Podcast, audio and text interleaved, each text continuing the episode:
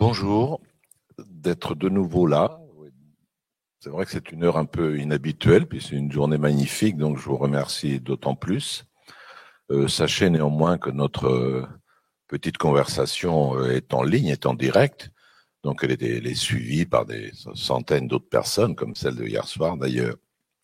Et j'en profite tout de suite pour vous, sinon je vais oublier, que les rencontres philosophiques organisent naturellement, comme tous les ans, le colloque. Cette année, nous le reprenons, donc euh, du 17 au 19 juin. Et il y aura pendant les trois jours euh, des rencontres dont vous pourrez voir le programme sur le site euh, philomonaco.com.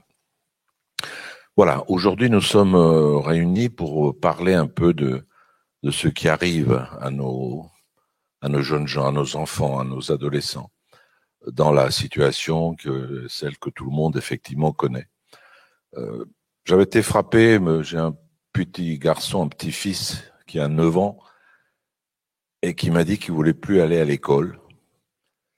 Et je lui ai dit pourquoi. Il m'a dit parce qu'à l'école, il n'y a plus que des bandits. Alors j'ai commencé à des bandits. Il m'a dit bah oui parce que tout le monde a un masque et c'est les bandits qui ont des masques quand ils vont euh, dévaliser des banques ou quand ils vont voler quelqu'un. Et surtout, euh, la maîtresse, elle a changé parce qu'elle me sourit plus. En tout cas, moi, je vois pas qu'elle a un visage. Et je ne veux plus aller à l'école.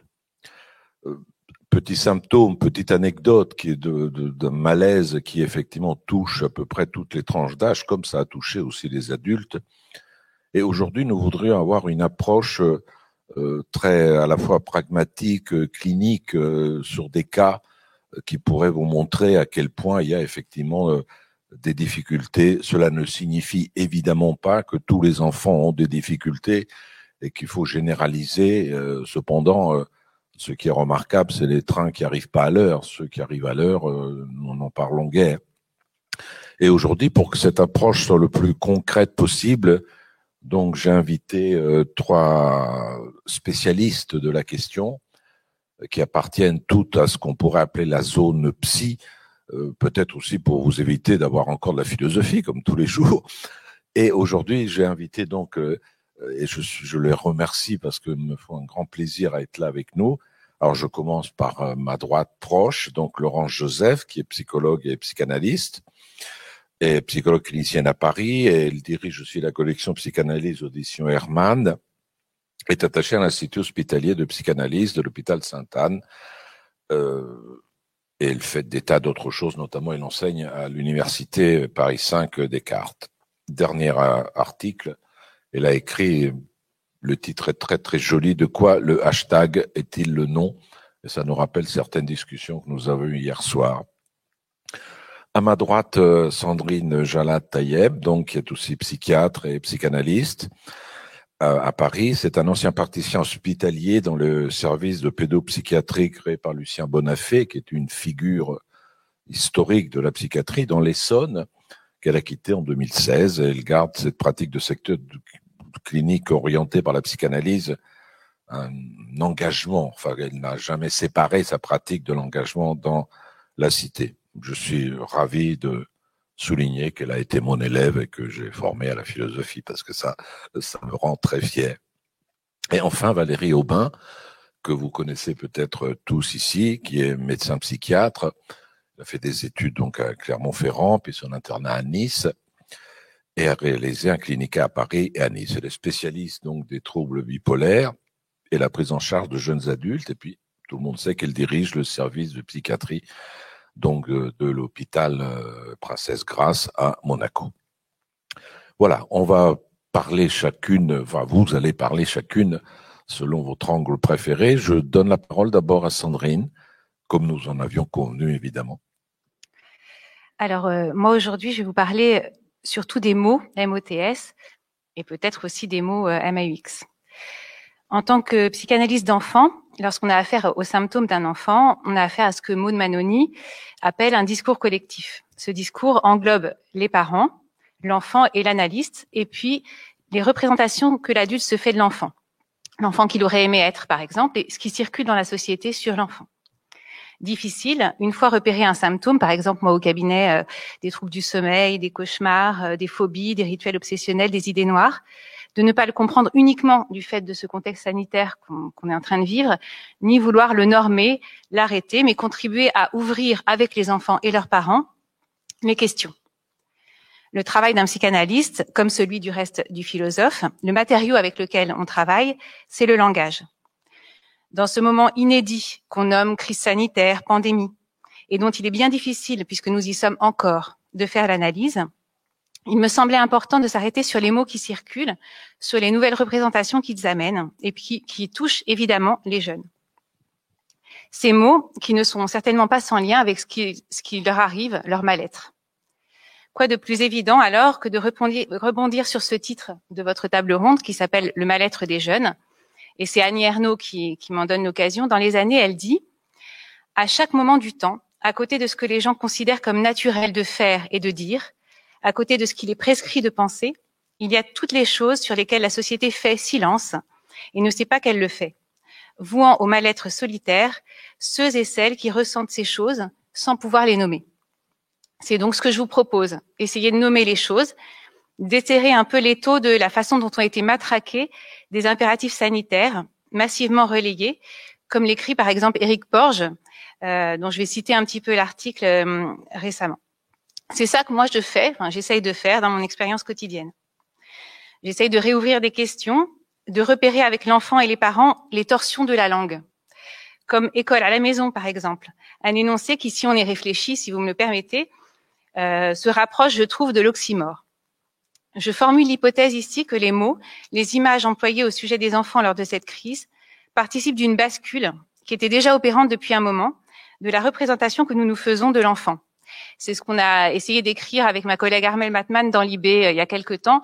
On a dit que on était passé de l'enfant roi à l'enfant quoi. Alors à nouveau, je, juste pour euh, introduire les choses, je m'appuierai sur Éric Porge. Lui, il, dit que nommer la lutte euh, contre la pandémie comme une guerre a eu des conséquences. C'est une déclaration unilatérale puisque le virus ne parle pas. Et ce terme de guerre porte en lui le rassemblement nécessaire pour y faire face. On doit y faire face tous ensemble. Et vient dire à quel point le combat est avant tout dans le langage. Le caractère impératif de cet universel, il nous dit, ce tous ensemble contre le virus, prend une valeur d'autant plus contraignante que l'ennemi à combattre est invisible à l'œil nu. Il peut être à la fois intérieur et extérieur à soi. Le combat contre l'extériorité du mal devrait rassembler, mais en même temps il divise, car chacun se méfie de son voisin et de lui-même, puisqu'il peut être porteur du virus. Cette façon d'engager la lutte contre ce virus, la peur que cette épidémie a provoquée, ont participé à l'engendrement d'une foule, une foule au sens où Freud l'entendait, d'un rassemblement sous un même mot d'ordre. Une foule donc, d'abord confinée puis déconfinée. Mais se pose la question de ce dé, est-ce que ce serait par hasard un dé intensif, par exemple, comme dans couper, découper? Un dé, mais pas un dé qui exprime le contraire. Est-ce que dans, son, dans ce nouveau déconfinement, on ne serait pas encore plus confiné? Charge à nous de récupérer la forme première du dé de déconfiner, de sortir de ce confinement au moyen des mots. C'est ce que je vais vous proposer un petit peu. Alors, au début de la pandémie, au moment de la reprise de l'école avec ces protocoles si bizarres. Je ne sais pas à Monaco comment ça s'est passé, mais à Paris, il y avait quand même des enfants qui étaient enfermés dans des cercles dans la cour de récré. Euh, les jeux de ballon étaient interdits. Ensuite, il y a eu les masques. J'ai entendu beaucoup au début. Euh, les enfants s'adaptent très bien. C'était sûrement une façon de se, ça, se réassurer. Hein. Moi, je répondais souvent euh, un peu provocante que dans les violences exercées sur les enfants, les maltraitances, les abus sexuels, c'était pas rare de s'apercevoir que les enfants ne présentaient pas de symptômes bruyants au début. Alors maintenant, on est dans un autre moment, un moment où on nous parle sans cesse de la santé mentale des jeunes, des enfants. On est un peu affolé maintenant par le caractère bruyant de la symptomatologie apparue, les tentatives de suicide, les scarifications, les insomnies, les rituels obsessionnels. Est-ce que ça va être résolu par des chèques psy ou un numéro vert? En tout cas, on peut dire qu'on est passé de il s'adapte très bien à la santé mentale des jeunes pose problème. Mais dans ces deux cas, est-ce qu'on les entend, ces jeunes, ces enfants, dans leur complexité, leurs questions, leurs fantasmes? Il y a encore moins question de les entendre dans une juste revendication collective face à ce monde dans lequel ils sont contraints de vivre. Alors, je voulais reprendre trois, quatre, euh, trois, quatre idées comme ça. D'abord, je vous avais dit le concept d'école à la maison qui a fleuri lors du premier confinement. École et non enseignement. La contradiction interne dans cette nouvelle expression serait à situer autour d'une compression, d'une disparition de l'espace. Alors là, je vais dire des choses un peu, un peu grosses, hein, mais qu'est-ce que c'est que l'école? Un parent, dans la relation duel à son enfant, engagé dans ses propres fantasmes, et c'est bien normal, avec lui, avec cet enfant, comment peut-il être à la bonne place pour apprendre à son enfant à savoir, même s'il le connaît lui-même? Tout le monde le sait déjà parfaitement avec les, devoirs, par exemple. Je parle même pas des inégalités sociales, bien sûr, que ça engendre. La pédagogie se résume-t-elle à faire parvenir une feuille de route que s'est donnée le professeur aux pauvres parents le remplaçant? Qu'est-ce qui opère dans l'école pour l'apprentissage de l'enfant? Bien sûr, il y a beaucoup de pédagogues euh, qui ont élaboré ces questions euh, au sortir de la guerre dans les années 70, mais moi, je les ai peu entendues actuellement. Quel est l'effet, par exemple, des petits autres, des autres enfants dans l'apprentissage? Plusieurs enfants me disaient ne pouvoir se concentrer sans leurs camarades de classe, paradoxalement. Cette place de l'école, sortant de la relation duel, ne perd-elle pas comme lieu possible de rencontre de l'altérité? Alors l'autre enfant, mais aussi l'autre adulte, ces enseignantes, on la rencontre tout de même, peut transformer des vies, faire naître des vocations. Pour certains enfants, l'école constitue un jardin secret. Ils ne parlent pas à leurs parents, les questionnant de ce qui se passe dans cet autre espace. Lors de l'école à la maison, alors que peu s'autorisaient à sortir de leur appartement, il n'y avait plus de dehors. Alors, d'accord, euh, nous sommes passés à un autre moment et semble-t-il, l'importance de l'école a été reconnue pour les enfants. Mais remarquons tout de même que ces questions n'ont pas été posées comme telles et perdurent notamment pour les adolescents, les étudiants, qui ont encore en grande partie à faire avec un enseignement que l'on nomme à distance. L'enseignement numérique, sans compter ses multiples ratés, la souffrance, la solitude de ses professeurs livrés à eux-mêmes devant cette tâche, cet enseignement risque de perdurer un moment, voire de devenir l'avenir de l'enseignement. Mais ce à distance évacue la question de la rencontre, de ce qu'il y a de corps aussi dans la transmission. Qu'est-ce qui se passe dans le lien charnel, dans les gestes, le sourire, l'humour, le grain de voix du professeur? Ce pourrait être le dernier rêve hygiéniste que de faire se côtoyer les êtres humains sans plus aucun risque de contact charnel. La même question se pose pour la psychanalyste, pour la psychanalyse, puisque beaucoup de psychanalystes ont effectué ce qu'on appelle des téléanalyses. Alors, il n'est pas question de, condamner la pratique, mais plutôt de la questionner, puisque ça, ça, reprend la question complexe et néanmoins primordiale du corps dans notre métier à nous, notre métier impossible. Autre remarque, autre contradiction. Alors que nombre de praticiens et d'enseignants dénoncent depuis un moment déjà les effets des écrans sur les générations de nos enfants, Comment comprendre la demande des adultes d'y être sans arrêt? Pour lire les cours transmis par les professeurs, les visios, les QCM en ligne comment, ne pas entendre la détresse de ces adolescents et de plus en plus jeunes, à la fois contraints d'avoir recours à cet outil et dans l'impossibilité de se concentrer, car si tentés dans le même temps de regarder deux minutes YouTube. La détresse de ces parents aussi, qui tout en télétravaillant, doivent à la fois interdire à leur enfant de rester sans arrêt pour leur santé mentale justement sur leur écran, bien qu'ils soient bien obligés de les y autoriser pour eux-mêmes pouvoir un peu travailler, et les obliger à s'y rendre pour avoir accès à leurs cours sous peine de sanctions. Attention, disait un proviseur, l'enseignement à distance n'est pas les vacances, et l'appel sera fait, enfin, si l'enseignement numérique à distance fonctionne ce jour-là. Une fois l'appel fait, que devient l'attention de l'élève? Ne peut-il pas tranquillement retourner en même temps à des séries ou des chaînes YouTube? Du semblant donc, uniquement. Là aussi, temps et espace ont disparu. On pourra y revenir si vous voulez. Une autre image, ces enfants qui, qui transmettent, ces jeunes qui ne sont pas malades et qui peuvent tuer. Des images largement véhiculées dans les médias. Je me souviens de ce clip choc, comme il disait, où la grand-mère, après une, une, chaleureuse fête d'anniversaire, était entourée de ses petits-enfants et atterrissait euh, directement en réanimation. Tiens, mamie, tes cadeaux, disait justement, euh, juste avant une petite fille. Bonjour le cadeau. Qu'est-ce que ça donne, cette idée d'être contaminant, de pouvoir donner la mort à ses grands-parents, à ses parents, alors qu'on est en train de se construire, d'avoir affaire dans ses fantasmes et non dans la réalité à tuer son père, sa mère, pour grandir. Que devient alors le désir d'enseigner lorsque les enseignants, qui sont dans le monde comme nous, ont le sentiment d'être livrés à cette horde enfantine fortement contaminante, tout en ne pouvant ni être protégés ni être reconnus, et en étant soumis à des protocoles sanitaires remaniés sans cesse et impossibles à mettre en place. L'autre, le semblable, ne peut être vécu que comme dangereux, potentiellement contaminant. Si vous voulez, on pourrait y revenir, mais cette crise est quand même contemporaine de la lutte antiterroriste et de nombreux parallèles peuvent être faits dans les images employées et les mots véhiculés. Je n'ai jamais entendu de questions, en tout cas peu, sur ces alertes anti-intrusion nécessitant un confinement, justement, que l'on fait subir à nos enfants depuis plusieurs années.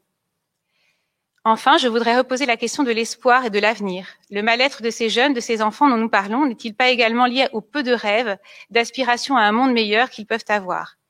Dans un monde au bord du gouffre écologique, dont ils ont parfaitement conscience, profondément inégalitaire et dans lequel on nous martèle sans cesse qu'il n'y a aucune alternative, à quoi peuvent-ils encore rêver? En tout cas, la nouvelle maire de Poitiers nous rappelle qu'il leur est désormais interdit de rêver à être pilote. Bien sûr, on peut souscrire politiquement à, à cette position, mais il est à noter que l'on s'intéresse particulièrement et plutôt du côté de la censure aux rêves de l'enfant. Qu'en est-il pour ces jeunes qui se rêvent artistes, comédiens, réalisateurs, à l'heure où théâtre, cinéma ne sont plus considérés comme essentiels à la société? L'un de ces jeunes, en proie à des idées noires, me faisait part de son désarroi. Lorsque nous avons tenté de reparler avec ses parents de tout ça, de cet avenir si bouché, si contraint pour lui, leur première réaction a été de me dire ne lui dites surtout pas ça. Chez l'enfant plus jeune, quelles conséquences? Il est encore un peu tôt pour le savoir, mais certains ont décidé, comme cette chroniqueuse des matins de France Culture qui nous parlait il y a quelques mois, d'avoir deux ans, de la joie d'avoir deux ans en 2021. Elle disait, cet âge presque sain et sauf des tout petits, ce sont eux les vrais gagnants. Les crèches sont ouvertes, ils ont leurs parents à disposition. Ils connaissent les écrans vite et bien. Ils sont indifférents au monde, pour eux, mettre un masque correspond à un grand jeu, coucou qui voilà.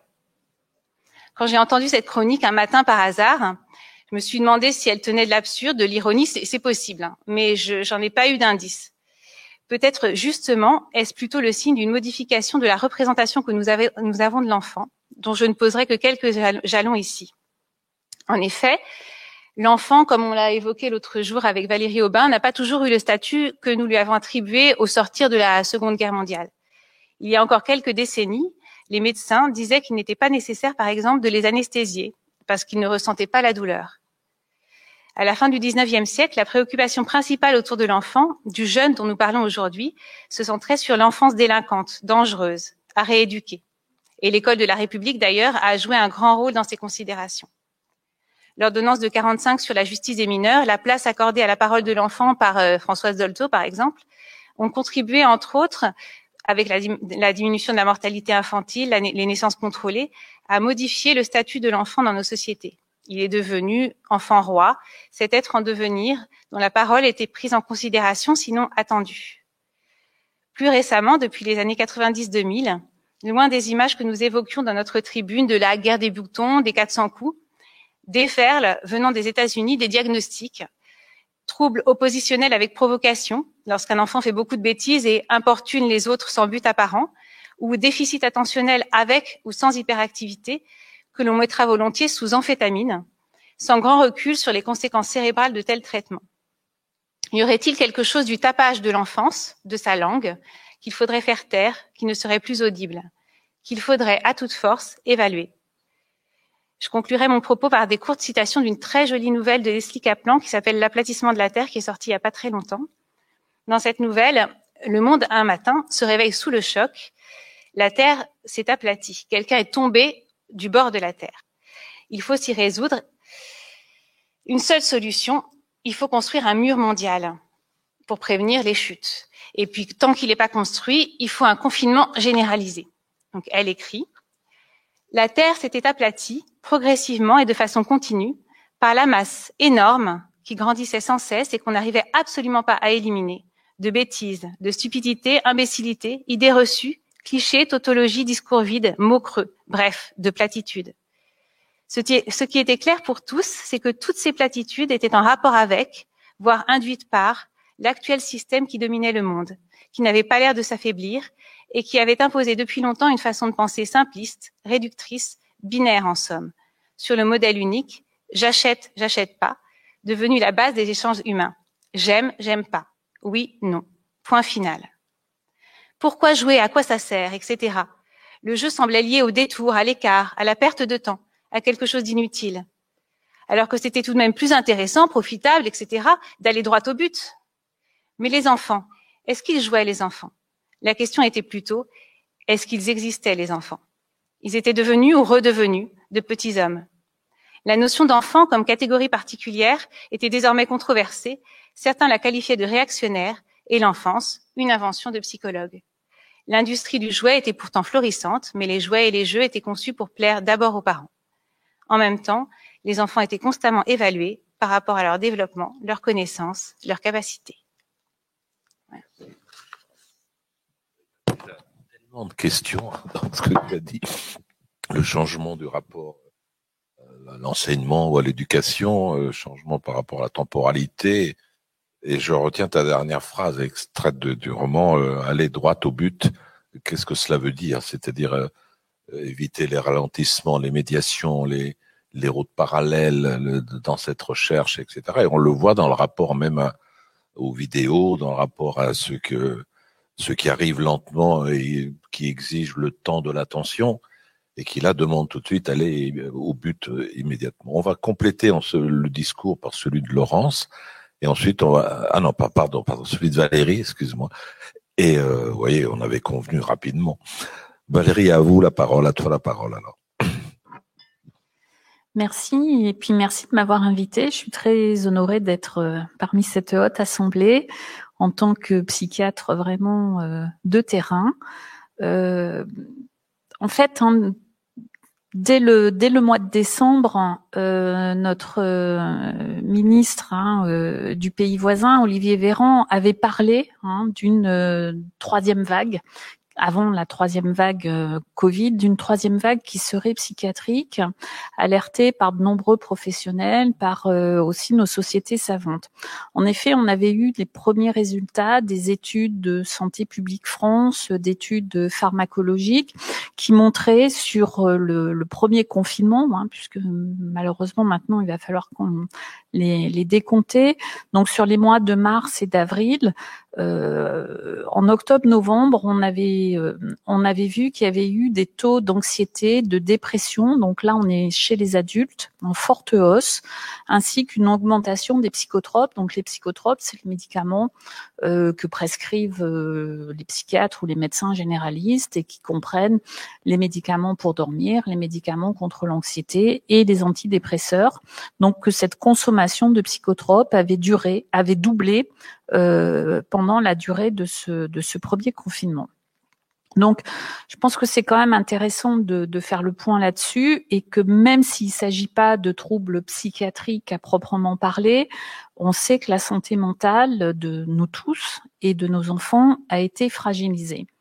Là aussi, pour euh, reprendre hein, ce que disait ma consoeur, euh, contrairement à ce qui a été évoqué lors de la première vague, où on disait que les enfants euh, étaient n'étaient pas en souffrance ou étaient épargnés. On a même vu, hein, et c'est vrai que ça existait, hein, des effets euh, positifs du, premier confinement sur une espèce de, recentrage, une disponibilité des parents, enfin une façon de, vivre au même rythme, de, de partager des, des, activités, de faire la cuisine, de faire du jardinage. Enfin, bon, sans compter, hein, enfin, sans évoquer les, inégalités euh, sociales.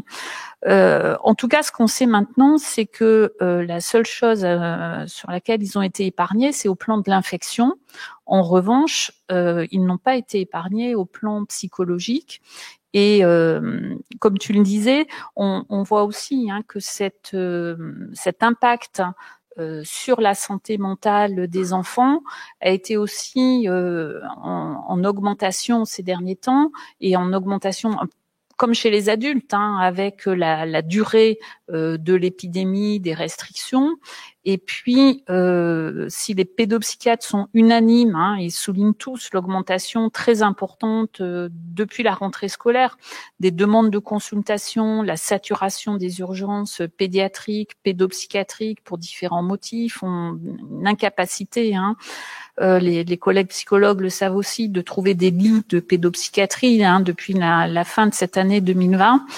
Indiscutablement, les plus impactés sont les adolescents jusqu'à les très jeunes adultes, hein, jusqu'en première ou deuxième année de faculté, certainement en lien avec la fermeture des établissements, puisque heureusement on s'est vite rendu compte, hein, et je crois qu'il faut se féliciter, hein, parce que la France et Monaco ont été pionniers et, et vraiment euh, porteurs de ça, de maintenir à tout prix euh, les écoles ouvertes. Malheureusement, ça a été moins moins net pour pour les collèges et lycées, avec beaucoup de beaucoup de restrictions.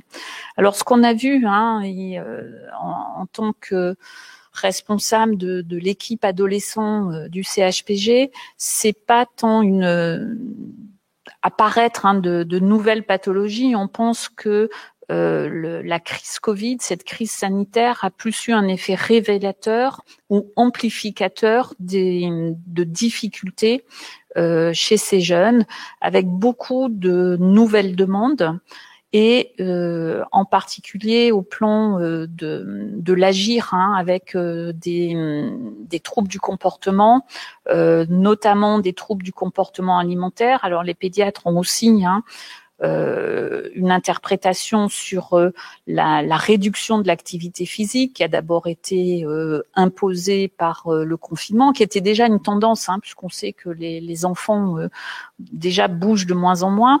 Et là, ça s'est considérablement aggravé avec la crise. Donc une aggravation des troubles du comportement, troubles du comportement alimentaire pas toujours hein, dans le sens de l'anorexie, mais aussi euh, du grignotage, de l'hyperphagie. Et puis augmentation des passages à l'acte. Hein. On a parlé déjà des, des scarifications, on y reviendra, euh, allant jusqu'à des, des, gestes suicidaires. Donc, je vais peut-être vous, vous, parler de, vous évoquer deux vignettes cliniques pour illustrer ça et qui reprendront des, des choses. Hein. C'est difficile, on a essayé de se coordonner, de ne pas être redondant. Euh, le cas d'une jeune fille, donc Anna, qui a 14 ans, qui vit dans un environnement déjà euh, précaire au plan économique, euh, avec des parents particulièrement impactés par euh, la crise et d'autant plus impactés qui sont euh, identifiés par le, le, médecin traitant, puis par, le, par les médias, hein, comme à risque de Covid grave, puisque les, les deux parents sont obèses. Euh, très angoissés à l'idée que leur fille ramène la maladie. Hein. On a parlé de, ce, poids qui a pesé euh, sur les enfants, sur cette génération.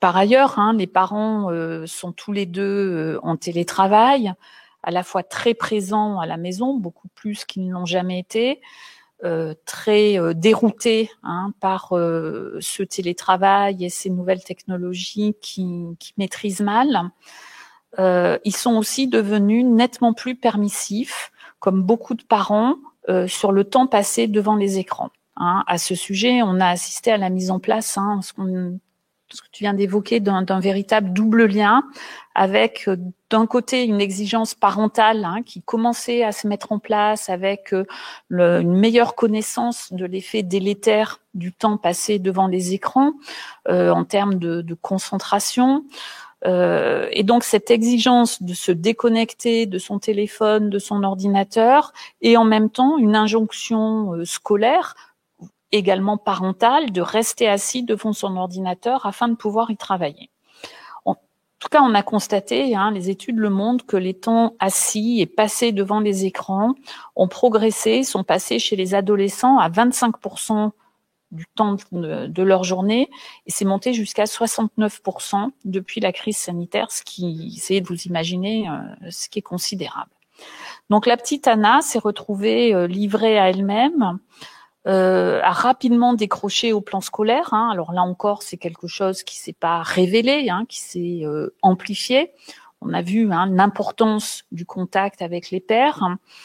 Elle a aussi profité et de, des difficultés de ses parents, et puis aussi, hein, certains d'entre vous l'ont certainement vécu, de cette complexité d'alternance de temps scolaire en présentiel et euh, à la maison, donc ce qui a pu créer une confusion. Et elle décrit bien qu'au départ, la première fois qu'elle s'est retrouvée à aller au collège, alors que c'était pas sa semaine, euh, elle l'a pas fait exprès. Et puis elle a très vite vu que euh, finalement euh, il y avait d'autres copines qui étaient comme ça, et elle a fini par euh, se tromper régulièrement, tromper évidemment ses parents, errer aux abords du collège, par peur hein, de d'être contaminée, d'être contaminante.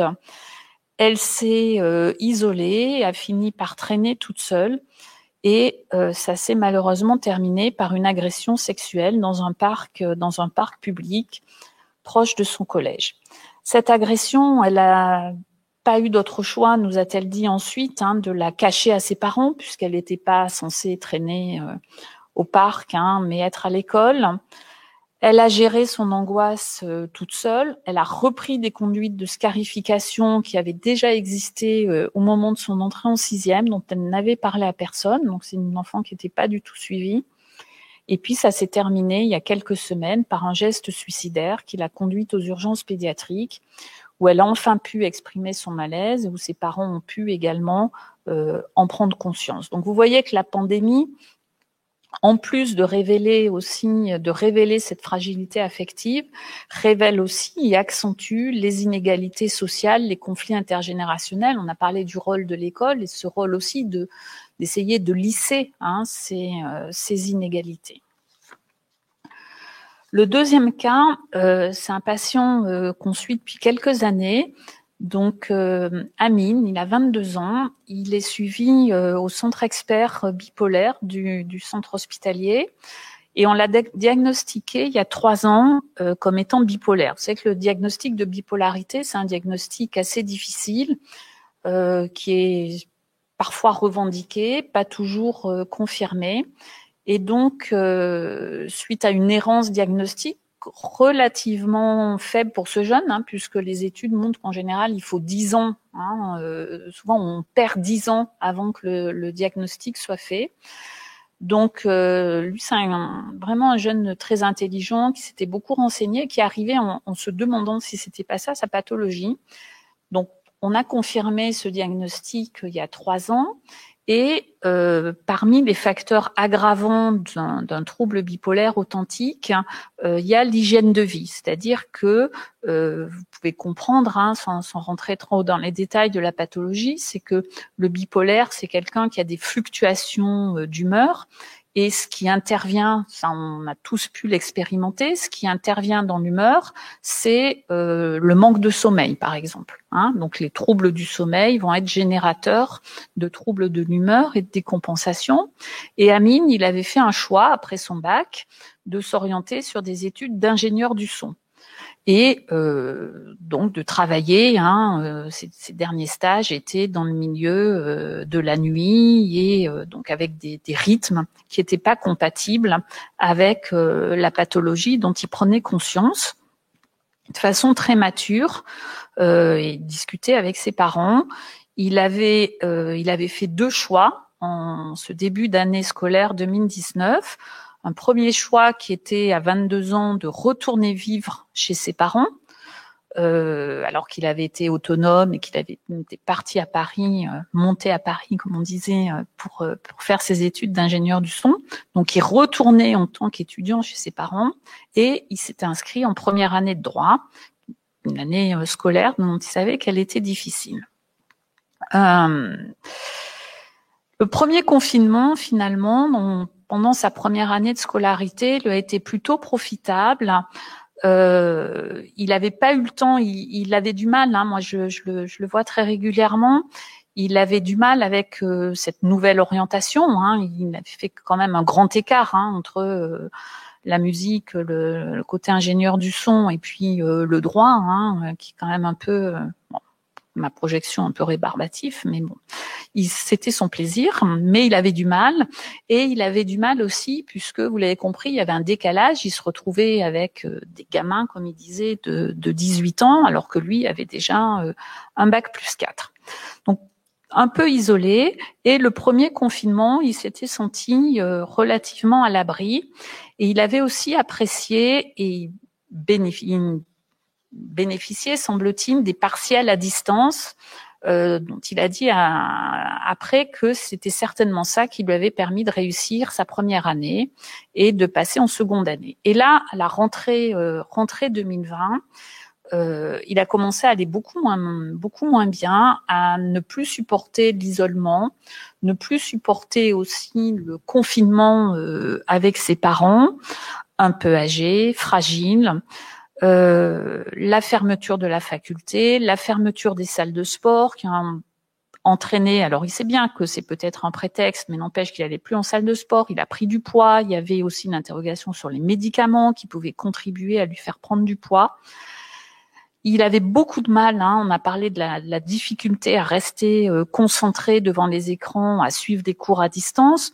Euh, les réflexions sur des, contrôles continus, les réflexions des professeurs, on a vu la difficulté des professeurs, mais aussi la difficulté des étudiants, cette impression d'être illégitime en deuxième année, on lui a fait sentir que lui, comme toute sa promotion, n'avait dû leur passage en seconde année euh, qu'à la pandémie finalement et euh, une grande culpabilité à l'idée de là aussi hein, de, de, ramener le virus à ses parents. Et d'ailleurs, quand ça a été possible, quand les facs ont rouvert en alternance, il n'est pas retourné à la faculté.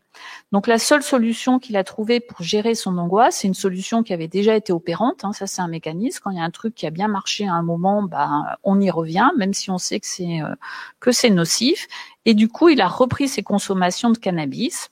Là aussi, hein, il faut savoir qu'il y a eu euh, une grande facilitation euh, par Internet hein, et que les, les, revendeurs de cannabis se sont très vite adaptés hein, dès les 15 premiers jours du premier confinement avec la mise en place, donc j'ai découvert d'un véritable Uber Sheet hein, et de livraison euh, à domicile, encore plus facile qu'avant quand il fallait prendre un moyen de locomotion, son scooter, aller dans les cités ou dans des endroits douteux.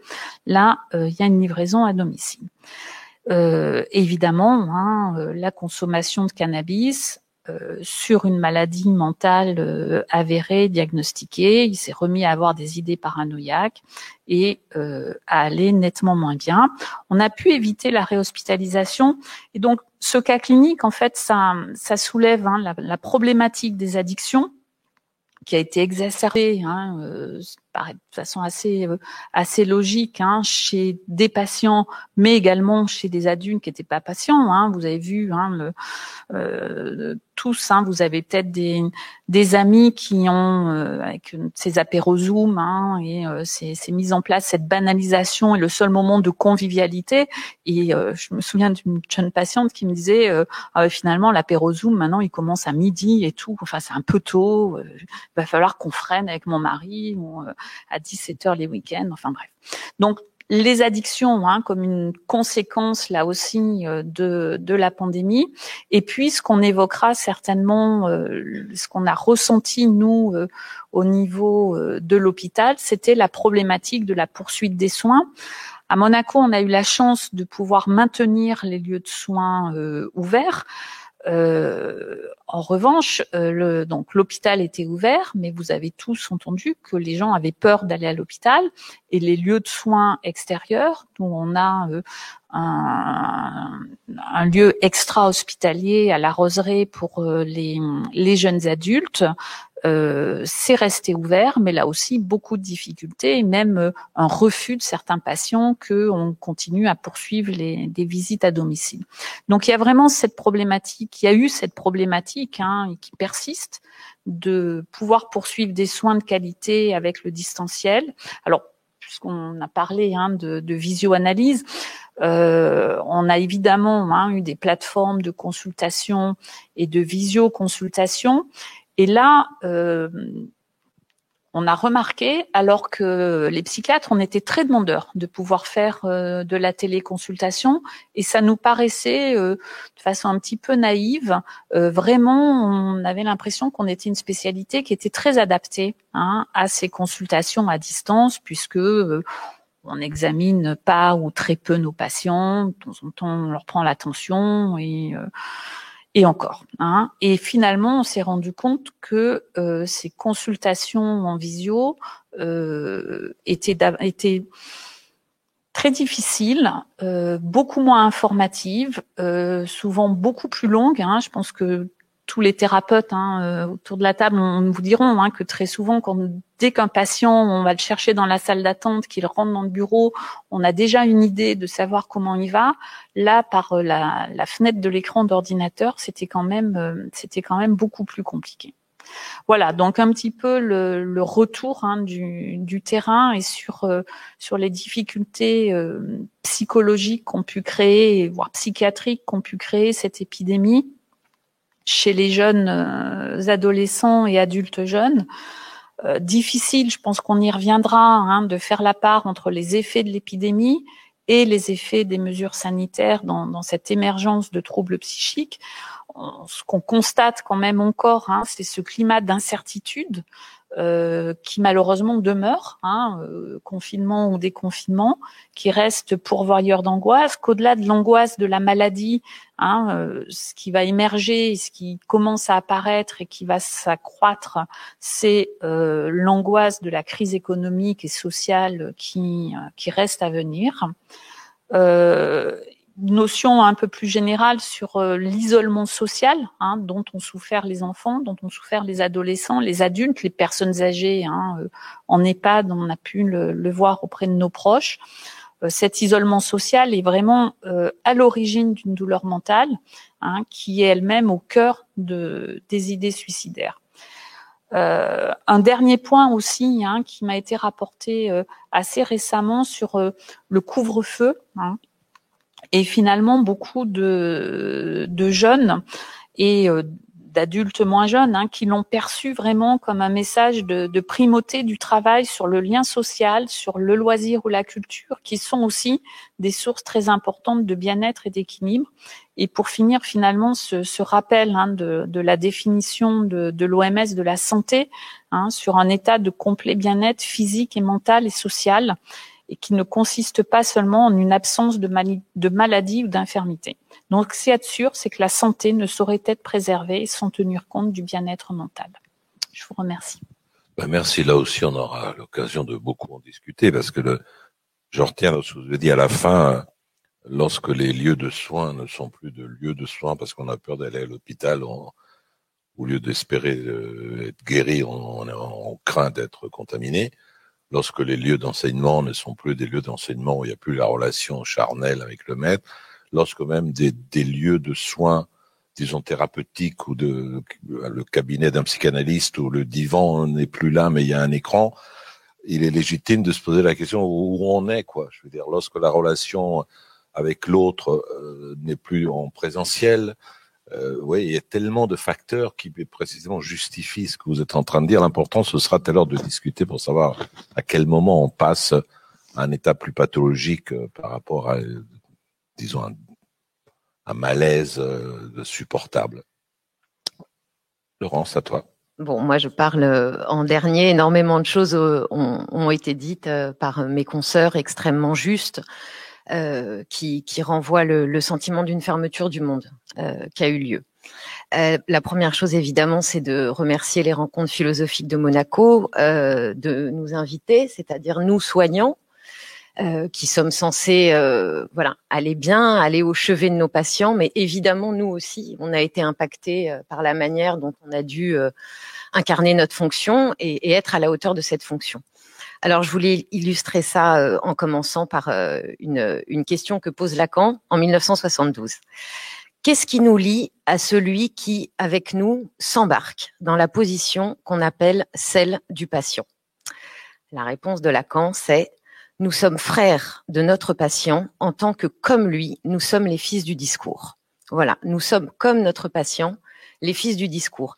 Et je crois que ça, euh, Sandrine euh, l'a très bien illustré, en commençant par les mots du Covid, c'est-à-dire quels mots nous abritent euh, depuis un an et demi et comment le discours a été esquinté, ravalé, ravagé aussi par cette surpuissance des mots autour du Covid qui ont déjà été très bien illustrés. Ça, c'était mon, premier point sur l'importance aussi du témoignage des soignants. La deuxième chose que je voulais dire, c'est que nous, on va dire en Europe, on commence à lever la tête. Euh, nos enfants bon, retournent à l'école, les lycéens, les universitaires. Nous, on est déjà en train de pouvoir penser à un après. Il y a beaucoup de pays euh, qui reconfinent, euh, comme en Amérique latine. L'Inde est dans une situation catastrophique. Donc, ce que je veux dire, c'est que la réflexion qu'on lance ici sur le mal-être des jeunes et sur la situation des enfants, euh, c'est aussi des, points de réflexion, euh, voilà, pour d'autres pays pour qui euh, la situation des enfants est extrêmement difficile. Donc, ce qu'on s'était dit dans notre topo préparatoire, c'est que je parlerai en particulier de la situation des enfants, et ça tombe bien parce que le, cas des adolescents et des jeunes adultes a déjà été, voilà, très très bien travaillé. Donc pour partir de la clinique des enfants, euh, je me dis qu'il faut, on en a l'expérience, il faut toujours partir de ce qu'on voit et de ce qu'on entend. C'est-à-dire qu'est-ce qu'un enfant voit, qu'est-ce qu'un enfant entend? C'est-à-dire que c'est le pôle du regard et le pôle de la voix.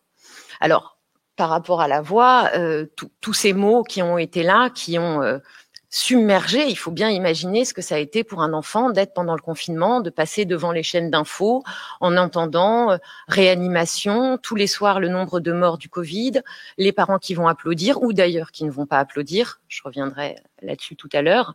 C'est-à-dire un, contexte sonore et, tout un nouveau champ sémantique euh, qui va se lever.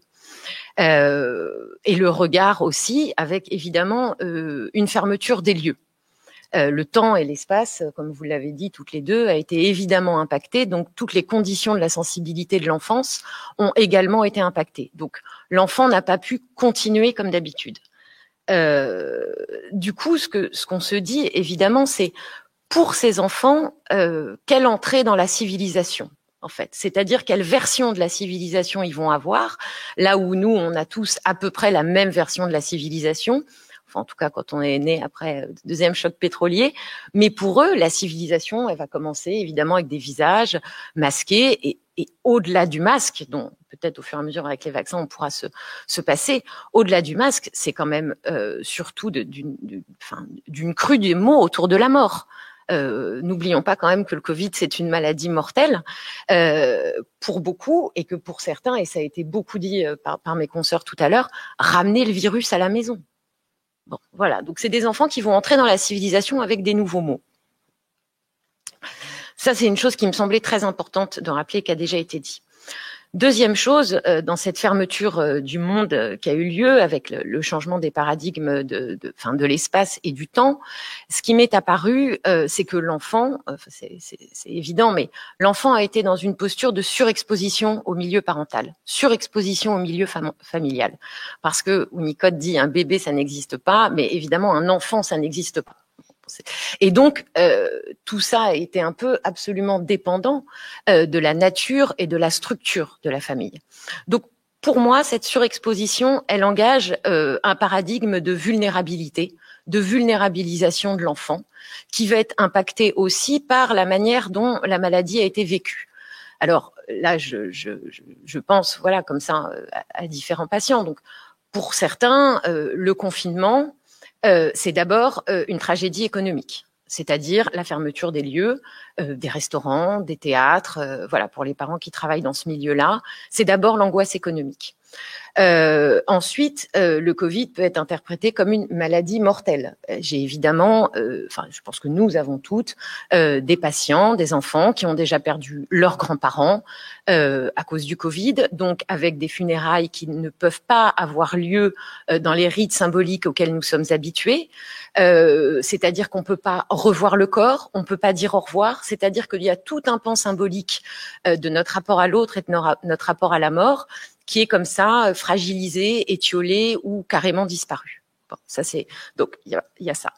Euh, ensuite, vous l'avez dit, euh, quand on a des parents diabétiques, quand on a des parents obèses ou quand on a des grands-parents très âgés, très vulnérables, très isolés, il y a ce risque de mort qui a été permanent pour les enfants.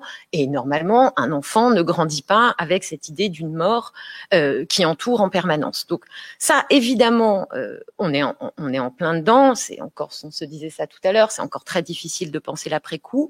Mais c'est évident que ces enfants qui ensuite deviendront des adolescents puis des adultes auront eu une forme de, de, de, de surdose de l'idée de mort. Voilà, et qu'on peut pas refouler, je pense, parce qu'il suffit d'allumer la télé, mais on sort dans la rue, on a un masque. Euh, donc c'est pas, et tant mieux que ça soit pas refoulable, parce que du coup on peut le parler, on peut le penser, on peut penser comment le symbolique est, est abîmé. Mais ça ouvre des questions. Euh, donc le, le, risque de contagion, le risque mortel, euh, tout ça, bien sûr, c'est ce qui est arrivé d'un point de vue civilisationnel pour tous les enfants. Mais il y a aussi une problématique euh, qui est très importante, et on l'a, déjà évoqué, c'est celle de la maltraitance infantile, qui est soit une maltraitance directe, physique et sexuelle, mais qui peut tout autant être aussi euh, la négligence. Alors la négligence, c'est la première catégorie avec laquelle euh, l'OMS définit la maltraitance, la négligence, pardon. Donc euh, la négligence, c'est l'incapacité de s'occuper, l'incapacité ou le non-vouloir de s'occuper de ses enfants alors qu'on est en capacité de le faire. C'est-à-dire qu'on ne parle pas des parents qui ne peuvent pas, parce qu'ils sont entravés, euh, ne pas s'occuper de leurs enfants. Bon. Et euh, ça, je crois, et, et on en a l'illustration avec tout ce que vous avez dit, c'est-à-dire que pour certains parents, parce que euh, qu'un enfant ça n'existe pas, donc des parents déprimés, euh, des parents euh, voilà sujets à des addictions, euh, des parents euh, pour qui c'est très très compliqué d'investir l'enfance de leur enfant en fait du matin au soir. Et pour beaucoup de parents, ça a été à un moment, alors ça rentre pas forcément dans la catégorie juridique de la négligence, mais euh, de voir que pour certains parents, ça a été très très difficile de tenir, de se lever, de s'occuper des zooms, des devoirs, euh, de, de, gérer pour les collégiens le demi-jauge, t'as cours à quelle heure, est-ce que tu vas? Tout ça, ça demande beaucoup d'investissement, ça demande du dynamisme et ça demande de pas être touché par la dépression en fait. Donc ça peut paraître banal, mais pour certains parents, ça a été très compliqué. Euh, et puis je voulais rappeler aussi que le mot euh, négligence, avant d'exister au, au, au, au XIIe siècle, euh, on l'appelait euh, l'acédia en fait, euh, la paresse, la paresse spirituelle euh, de, de, de, de, prier en fait, de, de, remplir ses obligations religieuses. La cédie. La cédie, exactement, la cédie. Et donc il y a un lien entre la négligence, c'est-à-dire ne pas pouvoir s'occuper d'eux, et cette assédie, cette paresse, cette tristesse qui est couplée dans l'histoire, euh, l'histoire spirituelle, l'histoire de la philosophie, avec la mélancolie. Et c'est vrai qu'on peut penser que cette situation du Covid a placé euh, les patients, nous a tous placés dans une forme de mélancolisation de discours et d'une mélancolisation du monde, avec un effacement euh, progressif euh, du lien à l'autre et du lien aux coordonnées de, de, de l'altérité. Donc, pour beaucoup de d'enfants, il y a pu avoir aussi cette négligence qui se solde exactement par euh, par ce que mes consoeurs ont décrit. Euh, voilà, c'est-à-dire un, un parcours d'effacement, euh, de lien aux produits toxiques, de passage à l'acte, parce que petit à petit, il y a eu une, chute comme ça euh, du sujet et une grande difficulté pour ces sujets et les parents qui sont pas du tout à blâmer ou à culpabiliser. Ça a été vraiment un, paradigme de vulnérabilité pour pour les parents et pour les enfants. Euh, et aussi, c'était très important qu'on qu le dise, c'est-à-dire que les lieux de soins, les lieux de parole, les lieux d'asile de la parole ont été fermés. Euh, ce qui a créé bien sûr un mouvement de sidération lors du premier confinement où on a vu que les comment dire les chiffres des gestes suicidaires avaient baissé pour ensuite énormément augmenter depuis l'automne. Euh, on a des chiffres des, des, des centres antipoison euh, où on voit euh, de plus en plus que ce sont des jeunes euh, de 12, de 14 ans euh, qui vont voilà avoir recours à une ingestion volontaire de médicaments, donc à un geste suicidaire. Mais on, on, est obligé de, de, de, penser aussi que, que la, la, fermeture de tous ces lieux pour la parole, pour la parole des enfants, pour la parole des adolescents, le fait que ça a été fermé, euh, ça a évidemment euh, un impact sur le fait de pouvoir s'adresser à quelqu'un. C'est l'adresse en fait qui a été fragilisée tout autant, et on l'a dit surtout pour les collégiens, les lycéens, parce que les primaires ont pu retourner à l'école assez tôt, et heureusement cette idée de s'adresser à un autre qui va relancer le jeu identificatoire, qui va nous réassigner un désir, qui va nous permettre de nous sentir à nouveau acteurs de la société et pas enfermés dans le lieu familial où les parents malheureusement ne sont pas toujours les meilleurs interlocuteurs pour leurs enfants. Donc cette fermeture du, lien d'asile, enfin du lieu de, de, parole, évidemment que ça participe à cette vulnérabilisation. Euh, il n'y a, pas eu d'équilibrage possible. Euh, et puis j'aime beaucoup, euh, Sandrine, euh, ce que tu as dit par rapport à, à, cette remarque. Oui, oui, les enfants sont très bien adaptés. Euh, non. Euh, pas forcément du tout, même si en effet il y a eu des points positifs, mais il faut jamais oublier que quand on parle des enfants, euh, l'étymologie du mot enfant, c'est infants, c'est celui qui ne parle pas. Donc, il y a bon au début évidemment il ne, peut pas prononcer euh, pour des causes neurologiques. Ensuite, il se trompe, euh, voilà, il, il, bute sur les syllabes. Mais au-delà de ça, euh, l'enfant et on le voit bien dans nombre de la plupart même des situations de maltraitance, l'enfant ne peut pas prendre la parole sur ce qui lui arrive. C'est impossible pour plein de raisons. C'est pas ici le moment de, les évoquer, mais il y a un impossible à dire, surtout à cause de la dette euh, vis-à-vis de la famille. Donc l'enfant, c'est celui qui parle pas tant que il n'y a pas une possibilité d'adresse, tant qu'il n'y a pas un interlocuteur possible. Donc l'enjeu de la maïotique pour l'enfance, il est évidemment structural parce que si l'autre lui pose pas une question, mais l'enfant ne, ne, pourra pas parler, ne pourra pas dire. Donc ça concerne autant les professeurs que les pédopsychiatres, que les psychologues, que les psychanalystes et que les lieux de soins, évidemment. Je pense évidemment à, à tous ces enfants tous les lieux, par exemple, de l'aide sociale à l'enfance, même si tous les professionnels ont continué à travailler au téléphone, euh, l'enfant ne pouvait pas aller dans un lieu. C'est très important, un lieu.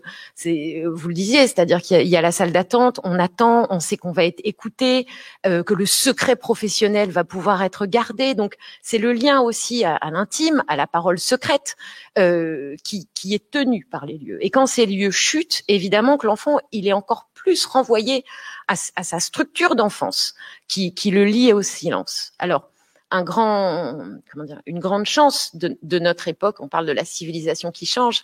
Une grande chance de notre époque, c'est que euh, le silence des enfants est aujourd'hui extrêmement pris au sérieux. Euh, on le on le considère, on se rend compte de ses aspects pathogènes.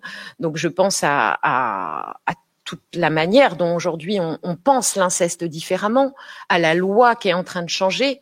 Et donc on est dans une civilisation qui, qui prend le silence de l'enfant comme quelque chose auquel on doit être hautement, hautement attentif euh, et que l'on doit d'une certaine manière accompagner euh, vers la parole. Euh, parce que, et ça c'est un point très simple mais aussi très important, euh, les enfants n'ont pas la possibilité de se regrouper entre eux euh, tant qu'ils sont pas dans la cour de récréation en fait. Hein. C'est-à-dire que c'est l'adolescence qui permet l'autonomie, le texto, on se retrouve. Ben, un enfant, une fois qu'il est rentré chez lui, la porte est fermée, c'est terminé.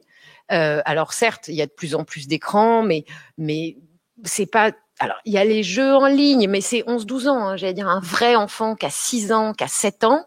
Une fois que la porte est fermée, la porte est fermée. Et on sait à quel point ça peut être catastrophique, justement. Donc les enfants peuvent pas se regrouper. Donc c'est à nous, en tout cas, qui, sommes responsables de lieux de soins, de cabinets, d'hôpitaux, euh, de, structures de l'ASE, de toujours tenir cette fonction. Et il y a une dernière chose que je voulais dire. Après, je vais laisser la parole et une question à laquelle je suis extrêmement euh, euh, sensible. Donc là, ça passe un peu euh, l'enfance, mais je voulais quand même le dire, c'est que pour nombre de, de jeunes collégiens, je suis extrêmement inquiète d'entendre la banalisation. Et je crois que banalisation, c'est un mot qui a été dit et c'est un mot très important. Il faut toujours s'inquiéter quand il y a le mot banalisation qui arrive normalement. c'est la banalisation du discours complotiste pour de pour de très jeunes adolescents. C'est-à-dire qu'on considère, ils ne sont pas lycéens, c'est-à-dire qu'on peut dire que l'esprit critique n'a pas été encore euh, formé, et, on est euh, voilà avec des sixièmes, euh, des cinquièmes. alors évidemment que la clôture du lieu de, de l'éducation, la clôture du lieu scolaire, je pense a un impact majeur, plus les médias, les chaînes d'information, euh, parce que pour beaucoup de familles, et on en discutait tout à l'heure avec Sandrine, pour beaucoup de familles, le seul lien à la science, c'est l'école. Euh, tout le monde n'a pas des parents euh, qui sont allés jusqu'au bac, qui ont fait des études supérieures, qui vont pouvoir expliquer ce que c'est que l'ARN messager, euh, ce que c'est qu'un virus, comment ça se transmet. voilà, tout le monde n'a pas ce savoir-là. Et s'il n'y a pas d'école, eh ben l'enfant ne sera pas au courant de comment fonctionne la science. C'est-à-dire que s'il n'y a pas un discours solide, j'allais dire basique sur la science, c'est évidemment qu'il va y avoir en même temps, et d'ailleurs ça arrive juste en ce moment, un risque pour la démocratie. On ne peut pas penser euh, éduquer un enfant sans la science, sans évidemment, on l'a dit, la fermeture des lieux, l'altérité, la confrontation à la différence de l'autre. Ça, je pense qu'on a bien compris ce point. Mais il faut pas oublier euh, cet aspect scientifique qui est une garantie, j'allais dire une garantie du logos, quoi, une garantie que, que ça tienne. Et, et donc voilà, je voulais, euh, ben voilà, je, je je voulais juste souligner ce point qui me semble extrêmement consécutif euh, à une pandémie. Voilà. Je te remercie de l'avoir dit parce que on ne dit pas souvent ce point-là. Juste euh, deux petits points, Laurence, euh, qui vont aller dans ton sens. Hein. Quand on parle de l'enfant qui est celui qui ne parle pas, infants, on oublie toujours l'autre aspect, c'est que le jour est infants lorsque l'oracle ne répond pas c'est ce qui a donné les mots faste et néfaste. Le jour est néfaste lorsque l'oracle ne te répond pas.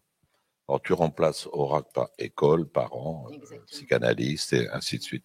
L'autre idée, c'est sur négligence, je pense sur lequel on va revenir. Parce que si tu regardes bien le mot négligence, moi je suis obsédé par tous ces mots, nec legere, négligence, c'est le contraire de ré, legere, qui signifie religion. C'est le mot qui a donné religion. Mais religion au sens où Ben Vénis le disait, c'est relegere, ça veut dire, c'est pas le fait de lier, hein, c'est pas lier, c'est le fait de prendre soin. Prendre soin pour que ça pousse. C'est ça, relegere. Tu vois, c'est prendre, autrement dit, considérer comme sacré ce qui doit pousser grâce à mes soins. Donc, tu vois, tout va, tout ça va dans le sens. Et justement, je reprends juste sur ce point du prendre soin, c'est que euh, il y a quelque chose qui a été euh, touché ou en tout cas désorienté, c'est la curiosité des enfants. Donc on va revenir un peu dans l'étymologie. Euh, justement, dans le mot curiosité, c'est cura, le soin. Et donc le contraire de cura, c'est incurique, et on retrouve justement quelque chose qui est très important euh, dans, dans, la pathologie euh, psychiatrique, qui est l'incurique, un signe diagnostique. Et donc on voit bien que quand il n'y a pas cette curiosité vis-à-vis du monde, ou qu'au contraire elle est polarisée sur le virus, c'est-à-dire qu'on perd cette curiosité, ah voilà ça, ah il se passe ça. Quand on perd cette curiosité, on perd le soin, l'attention qu'on doit donner au monde et qui est garantie. Et alors peut-être je suis un peu idéaliste, mais en tout cas c'est la garantie de, l'attention à la différence. On va le dire comme ça. Et, quand cette curiosité baisse, chute chez les enfants, euh, on, arrive dans une baisse du soin à l'autre. En fait, on voit bien si tous ces mots se touchent, c'est par hasard. Tout ça, vrai, c'est pas par hasard du tout. Mais je voudrais vous poser deux ou trois questions, puis ensuite on va parler avec euh, la salle s'il y a des questions qui viennent du public. Euh, la première question, j'étais très sensible à ce que vous disiez, toutes les deux d'ailleurs, sur euh, ce double bind, qui consiste à dire euh, les écrans non, tu mesures, tu n'étais pas toujours à ton téléphone, pas... et à un certain moment, on lui dit les écrans oui, puisque c'est là que tu vas apprendre tes cours, etc. Donc ça crée effectivement une sorte de, de dysfonctionnement dans le rapport à l'écran, aux réseaux sociaux, etc. Et là, on peut envisager un certain nombre déjà de, problèmes ou de dangers. Qu'est-ce que ça fait lorsqu'un adolescent il reste 24 heures sur son téléphone? Euh, À quelles images il a affaire? Alors évidemment, euh, il y a le discours euh, omniprésent, la guerre, la destruction, la contamination, puis les autres faits ne sont pas oubliés, les attaques terroristes, etc. Donc c'est que le l'overdose de mort qui est un petit peu partout et puis une certaine manière de euh, d'approcher des réalités qui sont très curieuses. Par exemple, tout le monde a constaté une augmentation des sites pornographiques chez des enfants de 9-10 ans, qui donc ont un rapport, un premier rapport à la sexualité, qui est un rapport morcelé du corps euh, marchandisé, découpé en morceaux. Euh, qu'est-ce que ça va devenir? Autrement dit, on s'inquiète beaucoup, évidemment, avant la crise il y avait déjà une crise des adolescents. Elle n'est pas là, mais euh, Valérie, vous disiez très bien tout à l'heure qu'il y a une, une, sorte de potentialisation, d'accélération ou de d'extension grâce à la. Donc la question qu'est-ce qu'on va devenir, qu'est-ce que nos enfants deviennent, est une question légitime. Je pense que des parents s'inquiètent lorsqu'ils se disent mais à quel moment euh, il faut une inquiétude, une urgence inquiète, inquiète? Entre mon gamin qui effectivement se mange du, de, des trucs, qui grignote toute la journée. Pour le dire plus simplement, lorsqu'on voit des, un certain, euh, je sais pas, une certaine cyclothymie dans l'humeur, une même une cycloïdie légère, à quel moment euh, on doit risquer, euh, on doit penser à des risques bipolaires, c'est-à-dire qu'il arrive.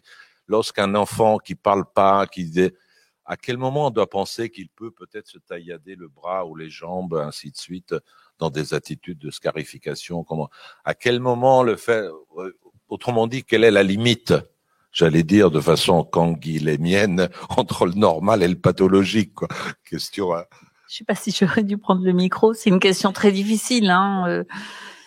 Et tous les parents se la posent, donc euh, on, on est obligé. Alors, je crois qu'il n'y a pas une réponse d'abord, ni euh, un moment de, de bascule. Hein, euh, J'aurais tendance à dire, enfin, on, on, le voit chez les chez les jeunes qui nous sont adressés, puis ça serait intéressant d'avoir l'avis euh, des cabinets de ville aussi, hein, puisque euh, par définition, euh, l'accès aux urgences pédiatriques ou pédopsychiatriques, c'est déjà une étape de plus qui est qui est franchie, hein, et on souhaiterait qu'avant de franchir cette étape, il y ait l'étape d'un cabinet euh, qui soit euh, qui soit mis en place. Euh, je pense qu'on doit s'inquiéter quand il y a un faisceau concordant de, choses un, symptôme isolé, hein, et encore symptôme, il y a une connotation pathologique, mais un, comportement isolé, que ce soit trop d'écran à un moment donné ou un trouble alimentaire, des choses comme ça, sont pas ou un décrochage scolaire isolé. Pareil, on peut on peut essayer de le comprendre. On peut si euh, il y a plusieurs euh, plusieurs choses qui sont en place, euh, qu'on est aussi dans une chronologie parce qu'il y a une question de temps, hein, la, la, la, temporalité. Et là aussi, je crois que les parents, il y a eu un, un zoom, c'est le cas de le dire, sur leurs enfants, hein, parce que euh, ils les ont. Euh, à Monaco, on a découvert aussi, hein, enfin on n'a pas, on n'a pas découvert, pardon, mais on a constaté aussi chez les, les adolescents, les très jeunes adultes, y a beaucoup d'enfants qui font leur scolarité, qui étaient partis à l'étranger, en particulier en Angleterre, hein, et on a vu une vague comme ça euh, au mois de décembre, hein, quand euh, l'Angleterre euh, s'est confinée et juste avant les, vacances scolaires, ils ont anticipé. Et début décembre sont arrivés comme ça beaucoup de jeunes et de retour chez leurs parents avec, euh, je l'ai un petit peu évoqué, hein, mais euh, même chez des dans des, situations où il n'y a pas du tout de, précarité et pas de, difficultés euh, euh socio-professionnelles, de revivre avec des jeunes adultes qui étaient déjà partis euh, dans euh, une certaine promiscuité, euh, les parents se sont beaucoup inquiétés de constater que leur enfant bah, était sur les écrans tout le temps, ou mangeait mal, ou ne faisait pas de sport. Ou, et on a dû beaucoup rassurer ces parents-là, en tout cas dans la majorité des cas, en disant que bah, ils ont juste constaté euh, ce qui est le quotidien de leurs jeunes adultes. D'habitude, on a nos enfants qui sont loin, on les a au téléphone, ils nous disent que tout va bien et on ne sait pas qu'ils sortent, qu'ils boivent, euh, ou on le sait de loin, alors que là, ils l'ont vu de près. Hein. Donc, euh, par rapport au moment d'inquiétude, je crois que c'est ça, c'est que c'est quand il y a vraiment une beaucoup de choses en même temps sur une certaine durée euh, et euh, une impossibilité à renouer, euh, à renouer un dialogue, à pouvoir en parler. À partir du moment où on arrive à aborder les choses en famille, euh, on peut se donner un petit peu de temps, je pense. Vous voulez compléter ouais, moi, juste, je, effectivement, moi, je, je, rebondirais bien sur ce que tu disais. C'est-à-dire que ça dépend comment tu, tu prends euh, le symptôme. Le symptôme, c'est une façon de, de parler. Donc tant que si, si, si ça c'est reçu euh, par euh, le parent qui peut aller justement euh, emmener ses, son enfant voir quelqu'un, c'est c'est formidable. C'est ça qu'il faut faire. C'est pas c'est c'est pas comment dire c'est c'est pas c'est une façon de parler c'est pas grave en soi d'avoir des cauchemars d'avoir des rituels obsessionnels etc à partir du moment où il y a comme tu disais une, une adresse à partir du moment où on en fait quelque chose comme un rêve comme moi, ce que je voulais dire aussi pour euh, pour compléter euh, par rapport à, à la force de, de, d'un symptôme, enfin de la gravité qui peut inquiéter et la différence évidemment entre les urgences euh, psychiatriques, c'est un c'est un grand pas d'aller aux urgences pour les patients. Quand on leur dit il va falloir aller aux urgences, ça fait peur. Et les, et les, cabinets euh, en ville comme nous, ce que, je voulais dire euh, pour répondre à ta question, c'est par rapport aussi à la question de la réversibilité. J'ai vu, je donne deux, deux exemples très très rapides, mais euh, comment certains enfants, là je pense à l'école primaire, le fait d'avoir pu retrouver le maître ou la maîtresse, de se ressentir assigné à une place, d'être à nouveau regardé par les copains, replacé dans, la société, ils sont repartis ça va mieux. Alors qu'il y avait des symptômes, on se disait à la première séance. Ah. Et puis d'autres enfants aussi, pareil, avec des symptômes très lourds, une anxiété euh, très forte, enfin vraiment un dérèglement du comportement, du sommeil, de l'alimentation. Euh, quand on écoute les parents, c'est-à-dire comme on, comme, quand on entend comment les parents ont vécu le Covid, avec parfois des anxiétés phobiques, euh, majeur, avec euh, aussi des comportements euh, survivalistes. Enfin, voilà, ça touche vraiment tout le temps aux politiques en fait. Hein. Et quand on voit comment les parents ont vécu le Covid et que les parents peuvent en séance nous raconter comment ils l'ont vécu et avec quel degré d'anxiété phobique, eh bien, euh, on observe que certains symptômes de l'enfant partent en deux jours. Parce qu'il y a quelque chose du discours lié au Covid qui se déconstruit qui se vide, qui se mesure, puisqu'il n'avait pas été mesuré dans son excès avant. Voilà. Maintenant, euh, en tant que psychanalyste, je vous embêter un petit peu. Euh, par rapport à ce qu'on disait de l'omniprésence du discours de la mort, et aussi ce cas très particulier où des enfants ont peur de tuer leur père ou leur, mère ou leur grand-mère ou leur grand-père. Qu'est-ce que ça fait pour un psychanalyste? C'est-à-dire qu'un problème comme ça, c'est comme si Oedipe, en gros, il avait peur de contaminer le pauvre Laios et donc Qu'est-ce que ça devient le complexe d'Oedipe lorsqu'il est vécu euh, au niveau social et, et, exprimé en tant que tel au niveau social? Ça, c'est une question à 10 points. Est-ce bah, que vous avez eu des enfants, je veux dire, qui avaient peur Moi, je sais que mes petits-enfants, ils avaient peur de venir à la maison. Ils l'ont dit en tant que tel. Oui, oui. On veut pas te faire du mal. Donc, on... Oui, pas qu'on t'aime pas, c'est ça qu'ils ont précisé. Voilà. C'est formidable. Ce qui c'est de l'ordre du fantasme. Ça vient pas rencontrer euh, le, la, la, réalité. Mais, mais je dirais, alors, mais, vraiment pour moi, c'est, on n'est pas encore euh, dans l'analyse de tout ça. Euh, mais je dirais que c'est plutôt dans le regard des adultes euh, porté sur les enfants. C'est quand même euh, c'est les rats qui transmettent la peste. Hein. On, pourrait, on, pourrait imaginer des choses comme. Il me semble que c'est plus là-dedans.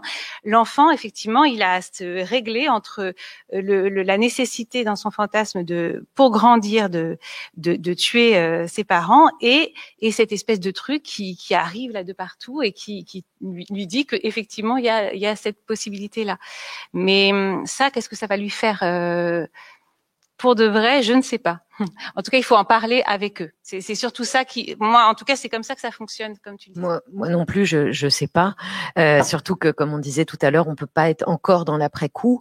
Euh, mais ce qui est évident, c'est que je pense qu'on n'est pas, on n'est pas euh, dans dans on est dans, quelque chose qui était impensable. J'ai une remarque, euh, j'essaye de répondre à la question après, mais une remarque d'une de mes, de mes jeunes patientes qui m'a dit, euh, bah, tu te rends compte, hein, si il y a un an, on s'était dit que on aurait été enfermé, et puis là, on serait en séance avec notre masque, qu'est-ce qui va pouvoir nous arriver l'année prochaine?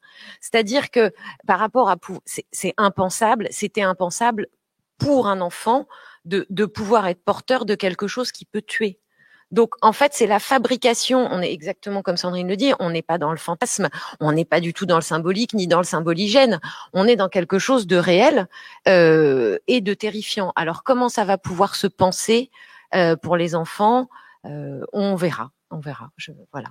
Je crois que ça dépend aussi beaucoup des parents, hein, parce que moi j'ai été j'ai été frappée ces dernières semaines depuis l'arrivée des vaccins avec les adultes, hein, quand on essaie hein, de alors je pense qu'on sait bien, hein, et que sur notre place de psychiatre ou de psychanalyste, qu'on peut pas euh, convaincre euh, convaincre quelqu'un, mais euh, bon, on a cette tentation hein, de, de, parler de la vaccination.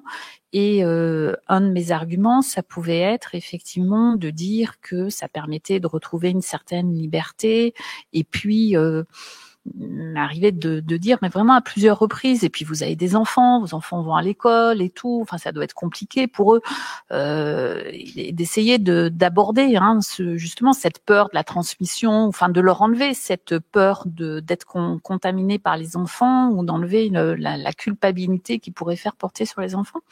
Et euh, quasiment à chaque fois, euh, les parents m'ont répondu euh, non non mais mes enfants j'ai pas peur. Eux je sais qu'ils font attention mais euh, peut-être leurs copains peut-être les autres et tout hein.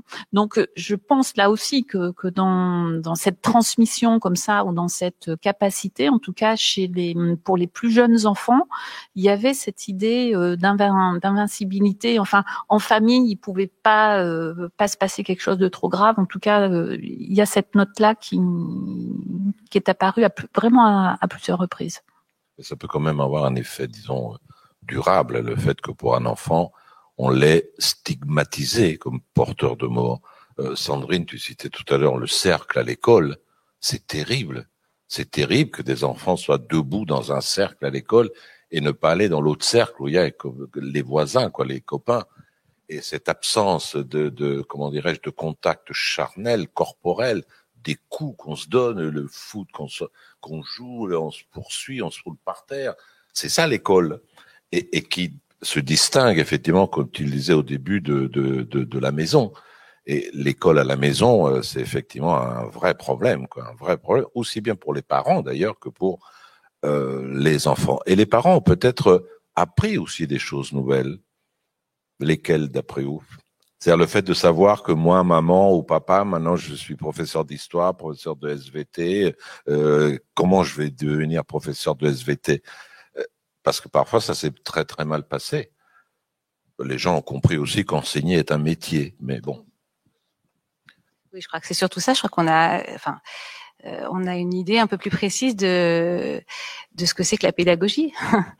Euh, et puis aussi ce que je disais de, de, de cet impossible euh, à être à, la place de transmettre quelque chose d'un savoir à son enfant, alors que il, est, il est en tant que notre enfant, notre objet d'amour, il, est dans quelque chose d'un ratage permanent. Donc euh, donc c'est impossible comme comme tâche. Je crois que c'est surtout ça qu'on a appris. Ce qui m'a frappé, c'était au début, au premier confinement, c'est toujours. Ben, J'écoute beaucoup la radio. sur France Inter, il y avait un truc qui s'appelait, euh, je crois que c'était Barbatruc ou un truc comme ça. Enfin, bref, en tout cas, c'était quelque chose pour, qui nous disait à quel point ça pouvait être formidable d'avoir euh, euh son enfant à la maison et tous chaque jour, il nous disait qu'est-ce qu'on pouvait euh, leur euh, faire pour cultiver leur curiosité justement, voilà, des choses créatives. Des et je me demandais qui peut-être, peut-être qui, y avait un, qui pouvait bien avoir le temps au milieu de on télétravail ou on va travailler parce qu'on a, euh, de, de, faire ça avec son enfant. Donc je, je trouve que c'est vraiment un, discours comme ça de, de du, du, bonheur euh, euh, à être confiné que peut-être certains ont, ont, ressenti, mais qui, qui pose question quand même. Je voulais juste faire une remarque, c'est de, c'est de noter, je ne sais pas s'il y aura un, un verbatim de ce qu'on vient de se dire, mais le nombre de fois on a dit le mot transmission transmettre le savoir, transmettre le virus, et comment on voit que la période, elle a, elle a subverti un peu cette représentation de la transmission, et, y compris voilà la transmission des savoirs euh, pédagogiques. Voilà. Peut-être qu'on reviendra tout à l'heure sur cette question de la science et de l'opinion. De... On va, je voudrais demander s'il y a des questions qui peuvent venir de la salle, comme ça on va tenter de d'y répondre. Sinon, on continue notre discussion. Oui. Bonjour, moi j'ai une question. Euh, vous avez parlé tout à l'heure de cette fameuse phrase euh, de la doxa qui dit euh, les enfants s'adaptent. Et je voudrais savoir, en fait, justement, comment, comment être attentif à ce fait que chaque enfant est singulier et qu'il peut ne pas s'adapter. Et alors, dans ce cas, comment, comment, comment faire face à ça en, tant, que parent sans passer par le mode interrogatoire ou voilà, euh, par rapport aux attentes aussi des enfants qu'on ne connaît pas ou qu'on connaît mal. Euh, euh, comment s'assurer qu'un enfant s'adapte ou ne s'adapte pas et comment lui tendre la main dans cette, difficulté. Je sais que c'est une Comment on s'adapte? C'est une bonne question quand même. Comment un enfant s'adapte? Mais je, je, je, ça dépend quelle est la question. Je ne sais pas si c'est moi, en tout cas de mon point de vue, je ne sais pas si c'est une bonne idée qui s'adapte à, à, tout ce qui tout ce qui nous entoure. D'ailleurs, bon, je, je, vous ai épargné ça, mais euh, Barbara Stiegler, elle dit par exemple que euh, euh, dans le monde dans lequel on vit, dans le néolibéralisme, euh, justement, l'injonction c'est de s'adapter. Moi, j'ai entendu, euh, j'étais très furieuse sur Mediapart euh, au, premier confinement que les enfants qui allaient le mieux, on parle pas des pauvres, hein, les enfants qui allaient le mieux, euh, outre les pauvres qui vont de toute façon pas bien, c'est les enfants dont les parents s'adaptaient très bien, justement. Moi, je crois pas du tout. Hein. Je crois que justement, il faut être attentif, enfin, essayer juste de, de dire ah ben ça, peut-être qu'on pourrait penser les choses comme ça, ou peut-être peut-être un peu autrement. Qu'est-ce que tu en penses? Voilà, des choses très très simples, ouvrir les questions. Autre question? Oui.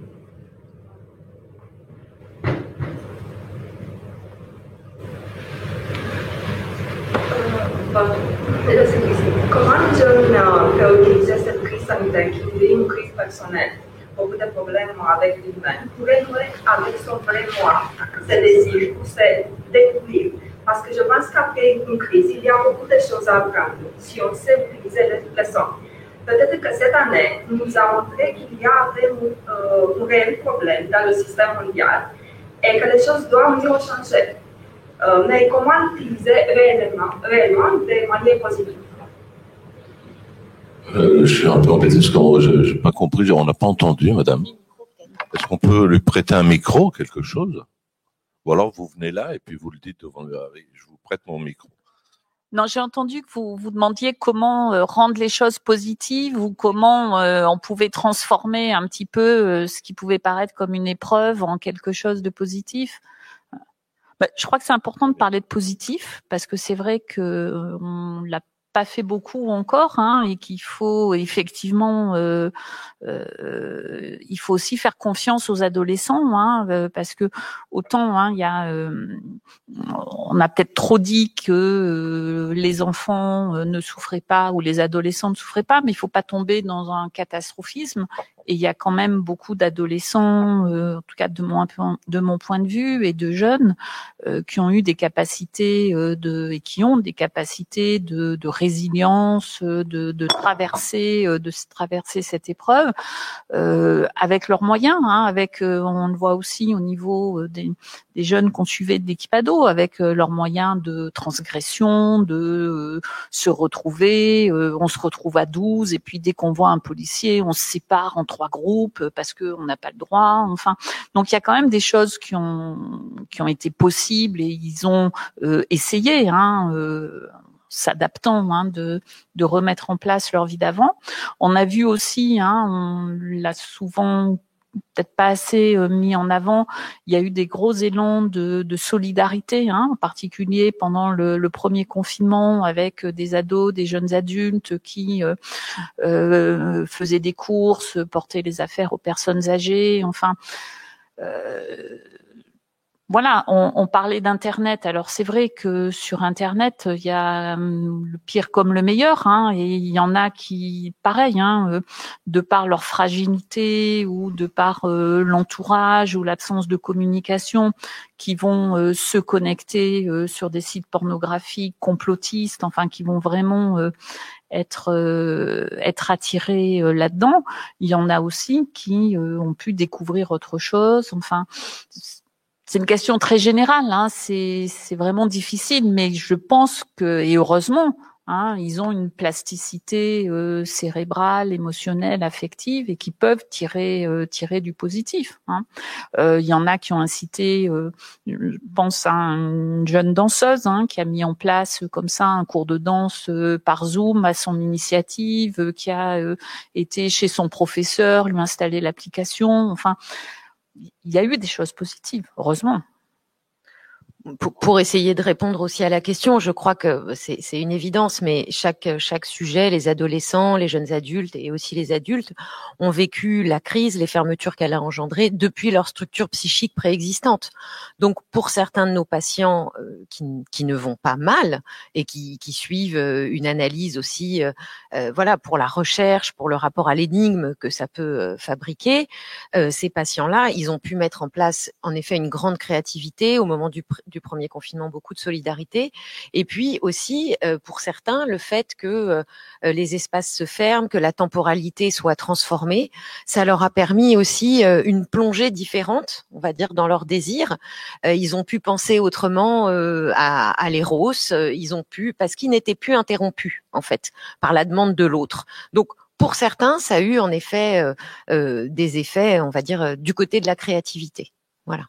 Je pense aux patients psychotiques hein, qui sont vraiment euh, déjà hein, un peu confinés dans leur tête et très euh, très renfermés hein, et euh, avec lesquels hein, je parlais tout à l'heure des visites à domicile hein, sur sur Monaco qu'on fait avec une équipe mobile et qui sont de par leur pathologie extrêmement confinée et quand on arrivait à les joindre alors cela hein, essentiellement par téléphone, hein, puisque très souvent, euh, là aussi, on a parlé de l'accès à Internet. Hein, il y a de grandes inégalités et, tout le monde n'avait pas accès euh, à Internet.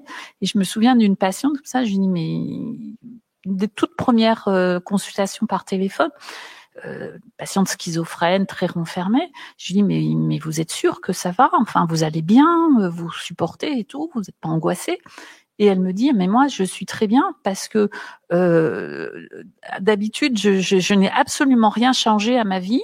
Je passe mes journées sur mon canapé, mais maintenant, je sauve des vies. Hein, alors qu'avant, euh, ma famille me traitait de feignante, euh, de, de, de, rien faire et tout. Et finalement, elle valorisait son, son apragmatisme. Et euh, voilà, donc pour dire, alors c'est vrai que c'est symptomatique. Hein, c'est vrai qu'il y a eu pas mal de paroles comme ça. L'extrême, mais c'est vrai qu'il y a des gens, alors ça peut être les psychotiques ou des grands anxieux, des, des grands phobiques hein, qui ont été, euh, voilà. Et je en revanche, hein, ceux-là, et on l'entend déjà, euh, il y a quand même des entreprises aussi, ça paraissait fou, hein, euh, maintenant on le conçoit mieux. Euh, on a ici hein, des, sur Monaco des entreprises anglo-saxonnes qui ont annoncé au mois de mars 2020 que les gens seraient en télétravail jusqu'en septembre 2021 ou septembre 2022. Enfin, vous, imaginez, enfin, c'était inimaginable. Hein. Et maintenant, moi j'ai déjà des patients anxieux qui me disent mais je vois pas comment je suis tellement bien, tellement bien organisé, comment en septembre 22 je vais pouvoir y retourner. C'est un discours qui est revenu dès, l'annonce du, déconfinement. Moi, j'ai une amie qui, qui a travaillé dans un journal que je connais bien, qui est le bien, et qui disait que dès que j'ai entendu la nouvelle, j'étais saisi d'une immense tristesse de devoir reprendre des rythmes de travail, des rythmes des présences. C'est la cédille un peu. Hein. Ben oui, c'est ça, c'est-à-dire. Donc c'est un peu compliqué. Mais là, moi, j'aimerais bien quand même. Euh, euh, mais d'abord, je veux avoir toute question, je dis rien. J'avais juste une question euh, concernant la cohérence et les, les, jeunes, vous avez remarqué un questionnement sur cette incohérence de, notre société en ce moment, sur les mesures qui sont demandées, qui sont ensuite annulées, etc. Ce qu'on vit, nous, à l'école, par exemple, au niveau des enfants. Cette incohérence, elle est déjà euh, présente, même chez les enfants. Il y a des questionnements petits, mais sur cette incohérence, les adultes surtout.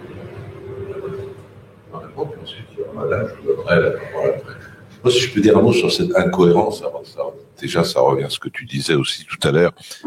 Il y a aujourd'hui, et je pense que l'un des facteurs qui a le plus euh, troublé, disons, euh, c'est la coexistence de tous les discours avec des valences différentes.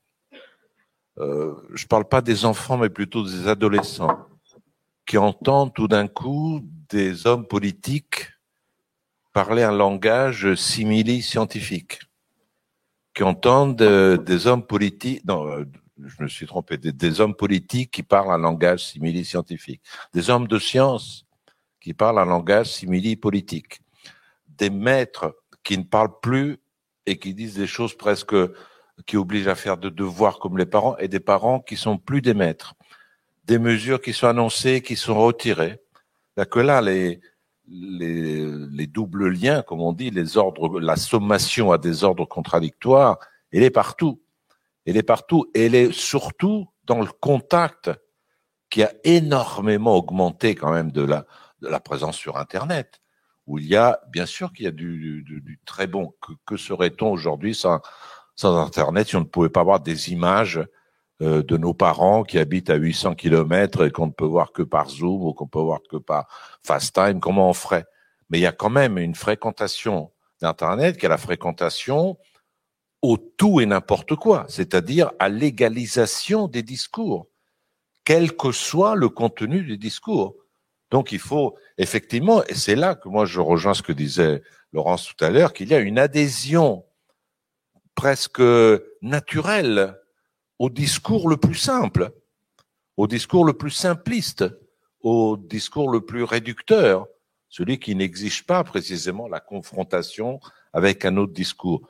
D'où la prolifération du discours absurde, euh, complotiste, de, de, choses de ce type-là, qui sont effectivement euh, dans la tête d'un enfant. Moi, je me demande ce que ça fait que d'un adolescent plutôt que d'entendre un, parent parler comme un maître, un homme politique parler comme un scientifique, un homme de science parler comme un homme politique, et ainsi de suite. Ne plus entendre en plus la, voix des copains ou la présence des copains, mais avoir simplement des nouvelles dispatché. Euh, c'est là que je vois le morcellement, moi, dont je voulais parler tout à l'heure. Moi, juste une réponse rapide, c'est la question justement par rapport à ce que tu dis de la hiérarchie dans la représentation de l'enfant, qui parle et qui détient la vérité. C'est-à-dire que certainement, après ça sera peut-être réversible, hein, on verra, on ne sait pas encore, ça va transformer le rapport à la vérité. C'est ce qu'on disait un peu avec la question du logos, la question du vrai, la question de la, science. Voilà, je pense que ça engage ce rapport à la vérité. Valérie, vous voulez répondre ou on passe à... Non, je pense qu'on ne peut que constater, enfin les enfants qui constatent l'incohérence, c'est plutôt sain et ça montre qu'ils sont intelligents puisqu'il y a eu euh, une incohérence euh, en termes de mesures et de, communication qu'on a tous qu'on vécu. Enfin, il y a des, grands principes de communication hein, et par rapport à ces mesures sanitaires euh, qui auraient dû être hein, euh, compréhensibles par tous, justes et proportionnées. Et on a souvent eu des mesures euh, qui n'étaient pas justes, qui n'étaient pas toujours proportionnées et qui étaient difficilement compréhensibles par tous. Donc cette incohérence, je pense que on ne peut que, que la constater avec nos enfants. D'accord. Madame, alors je vous avais promis la parole. Dans le même sens, de, parfois l'adaptation c'est pathologique. Donc là, on a le sentiment que ne pas s'adapter dans ce contexte-là, c'était plutôt euh, ça, de la même façon comme, vous le disiez, et que développer la, créativité, l'imaginaire, cette euh, partie-là chez les enfants, les adolescents, la pensée, penser la pensée des choses est, est très importante. Je pense que c'est une façon d'arriver un petit peu à les, à les aider. Parce que s'adapter dans des contextes complètement paradoxaux, comme vous êtes en train de le décrire, finalement, c'est plus grave que de ne pas s'adapter. Il me semble. Euh, s'adapter, ça veut dire euh, avoir été écarté d'un système et trouver en soi les ressources pour être de nouveau apte à favoriser le fonctionnement du système. Quand on dit que le système tel qu'on le voit, on se dit ben je m'adapte pas quoi. Sauf que l'inadaptation peut provoquer aussi ensuite un certain nombre de troubles. C'est là qu'il y a un cercle, un cercle vicieux. Madame.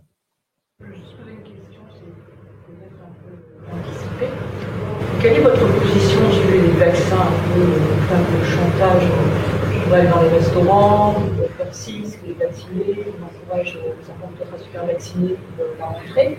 On en parle comme une obligation en France en tous les cas. J'aimerais bien avoir votre en tant que psychiatre psychanalyste là-dessus concernant ce vaccin, ces vaccins qui ne sont pas encore terminés.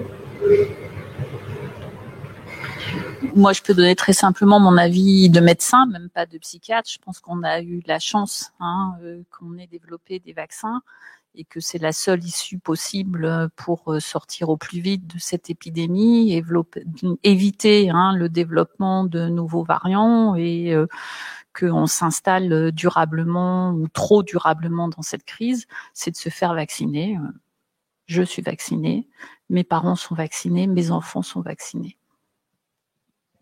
Alors comme quoi on a des, parfois des positions un peu différentes. Moi, je suis, tout, je rejoins complètement Valérie sur, euh, en tant que médecin, euh, la nécessité de, de d'arrêter cette euh, propagation épidémique euh, et de pouvoir euh, le plus possible retourner à une vie euh, plus agréable. En revanche, je poserai la question du côté de la représentation de l'enfant, de la vaccination des enfants, je, je, parce que je pense qu'en tant que médecin, et, euh, il faut qu'on réfléchisse au rapport bénéfice-risque de ces vaccins, et que euh, à l'heure actuelle, les enfants justement, et c'est une chance quand même, euh, n'étant pas euh, symptomatiques pour la, dans la plupart des cas, euh, moi je poserais la question très sérieusement de leur faire courir un risque, puisqu'on ne sait pas euh, euh, ce que ça peut donner, leur, leur faire courir un risque alors qu'ils ne sont pas malades. Hein.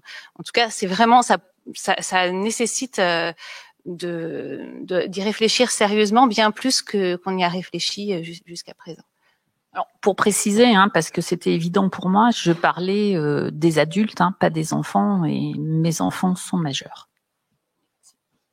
Parce que par, rapport, c'est aussi curieux de voir que les discours qu'il y a aujourd'hui autour du vaccin sont exactement les mêmes que ceux qui sont après en 1750 sur la varialisation, la vaccination, lorsque John Grant invente la démographie et qui constate que la nécessité du vaccin qui va qui va venir qu'avec Jenner après il y a les mêmes discours, y compris des discours complotistes. C'est l'État qui veut nous maîtriser, etc. Et je crois qu'aujourd'hui, il faut affirmer quand même, au effort d'abord pour les adultes, il y a des vaccins, il faut se vacciner. Je veux dire, je peux, peux le répéter vraiment constamment pour éviter tout glissement. C'est les mêmes discours que pour des vaccins beaucoup plus beaucoup plus anciens, parce que jusqu'à l'an dernier, on a eu ces discours sur euh, le vaccin contre la rougeole et des épidémies de rougeole en 2019. Bon, c'était passé sous silence. Le vaccin HPV hein, chez les jeunes filles, c'est pareil. Enfin, donc même des vaccins très anciens. Je parle pas de la polémique sur l'hépatite B. Donc ça, ça pas, ça tient pas l'ancienneté du vaccin ou de dire que c'est un nouveau tous les vaccins génèrent euh, potentiellement cette problématique. C'est peut-être la première fois qu'on a un vaccin d'une autre nature. Est-ce que, est-ce que on doit en tenir compte ou pas du tout? C'est-à-dire qui n'a pas la même logique de, de, de traitement, si je puis dire. Bah, on n'achète pas du comment. Oui, mais on parlait du discours scientifique, hein, et là aussi, je crois que ça, il y a vraiment un gros problème parce que le discours scientifique a été un moment euh, vraiment mis sur un piédestal, puis on a vu complètement dévoyé. Il y a des études qui montrent quand même qu'il y a un appauvrissement euh, général hein, de, de, la société, hein, enfin des, de nous tous, des adultes, euh, sur les connaissances scientifiques. Hein. Euh, moi, je l'ai vu avec euh, avec des patients ou avec avec des collègues. Hein, quand on a été abreuvé comme ça de chiffres, il y a quand même la moitié de vos interlocuteurs qui n'est pas capable de faire une règle de trois et de fonctionner en termes de proportionnalité. Enfin, je crois que c'est des choses. Euh, il y a vraiment des bases hein, du discours scientifique que les que les gens n'ont plus. Et on parlait de, de discours hein, euh, différents. Et ce qui fonctionne le mieux, c'est le discours péremptoire, et c'est celui qui parle le plus fort, euh, qui, qui l'emporte. Donc ça, c'est quand même, c'est quand même inquiétant. Et on a vu le paradoxe pour les vaccins. On a parlé de la peur de se faire vacciner avec le nouveau vaccin qui était ARN messager, hein, le, Pfizer pour ne pas le nommer. Et trois mois après, les gens euh, pleuraient pour avoir ce vaccin-là et pas l'autre. Donc, euh, il n'y a pas de, de substratum ni, ni scientifique ni logique. Moi, je voudrais juste faire deux remarques rapides. Euh, la première, c'est de noter euh, à quel point on est devenu une civilisation, une société extrêmement exigeante extrêmement impatiente. Euh, c'est-à-dire qu'on nous demande d'avoir un savoir euh, parfait sur les virus, euh, de, de trancher politiquement tout de suite. Je, je pense au privilège déjà qu'on a d'avoir des vaccins euh, je, je, commençais mon discours tout à l'heure par d'autres pays qui ont déjà vendu leurs vaccins, donc qui n'en ont plus pour leur propre population. Et, et je pense qu'il faut laisser, en tout cas, moi qui ne suis pas médecin, euh, à des esprits euh, non purement scientifiques, la possibilité de comprendre et la possibilité de réfléchir. Et je pense qu'on est à un moment où tout le monde veut trancher et on disait justement par rapport au fait d'être les fils du discours, il y a dans cette conversation, ah, été je suis vaccinée aussi. Euh, T'as été vacciné à quoi et quand Ah bon, mais et comme si on devait tous savoir quelque chose sur le vaccin, mais il y a des spécialistes et, et, et pas d'autres. Et je voulais juste faire enfin une remarque clinique sur ce que disent les patients quand ils ont été vaccinés et qui viennent à leur première consultation, leur première séance après le vaccin. Il y a un sentiment de soulagement il y a un sentiment presque euh, d'avoir passé un moment, être dans un après, peut-être que le seul après-coup, enfin je sais pas, hein, mais ça fait partie des dans cet avant-après qu'on vit, ça peut faire partie de l'après, ce moment où on est vacciné. Voilà. D'accord. Mais moi je m'inquiète néanmoins par rapport euh, à l'épistémologie des sciences, quoi, pour le dire, parce qu'on a assisté quand même à une, comment dirais-je, un changement de, de la vision qu'on a de la science et qui n'est pas celle des scientifiques, la vision publique de la science. Parce que par rapport à la science, il y a d'abord une vision naïve, la science est la vérité, en oubliant que la science est la recherche, donc c'est plutôt le doute, mais qu'il y a des théories suffisamment établies qui restent vraies, tant qu'un un fait polémique ne vient pas les, les détruire et obliger à une autre euh, à une autre théorie qui, qui implique la première. Pour la médecine, c'est même un peu plus particulier puisque elle est à la fois une science euh, de l'exactitude mathématique, physique, chimique, biologique, mais aussi une science humaine. Et c'est encore plus compliqué de faire ça. Or, ce discours compliqué sur la science a été énormément simplifié. Je veux dire, c'est un peu comme le syndrome du, euh, de 65 millions de sélectionneurs de l'équipe de France, quoi. Donc aujourd'hui, tout le monde, ça a été favorisé par l'omniprésence du discours sur le virus parce que tout le monde ne parlait que de ça. Ça a détruit des journaux, des journaux télévisés, etc. Mais le fait que nous soyons tous capables aujourd'hui de parler du vaccin, il faudrait interroger quelqu'un qui vous dit mais pourquoi tu veux pas avoir euh, Zeneca pour voir quelle serait l'explication qu'il pourrait donner, ce qui serait quand même assez assez intéressant. Donc il y a ce cette confusion par rapport à la science qui me semble extrêmement dommageable pour la science. Parce qu'aujourd'hui, une phrase comme si quelqu'un venait dire un médecin, un psychiatre, un n'importe qui, un, physicien, la science se trompe tout le temps, il peut pas le dire. Alors que lui, il sait très bien que la science se trompe tout le temps. Je veux dire que toutes les théories qu'il produit sont des théories provisoires qui ensuite sont englobées en on avance asymptotiquement, disons, vers la vérité. Mais aujourd'hui, une phrase comme ça, elle est impossible à dire. Personne ne peut le dire. Et c'est un peu dommage. Donc ils sont obligés de dire l'inverse, c'est-à-dire, euh, voilà, c'est la vérité. Euh, et les hommes politiques, ils détruisent encore ça. Je suis très inquiet pour ça, mais peut-être il y a que moi. Mais non, mais c'est pour ça que des, des, journées comme ça, celles-là sont importantes. C'est-à-dire que c'est dans la controverse, c'est dans, dans le justement les, les, les différents points de vue, c'est dans la controverse qu'avance la science ou, et, et, de toute façon euh, la psychanalyse et la politique. D'autres questions? Oui. Euh, dans tout ce que vous avez dit, je pense à mes enfants. Moi, je vois trois raisons d'être assez optimiste pour cette génération. Euh, la première, c'est justement qu'ils ont vu qu'en fait, tous ceux qui leur parlaient avec autorité, que ce soit politique, scientifique, ne savaient pas euh, et par conséquent, ils se sentent beaucoup plus responsables.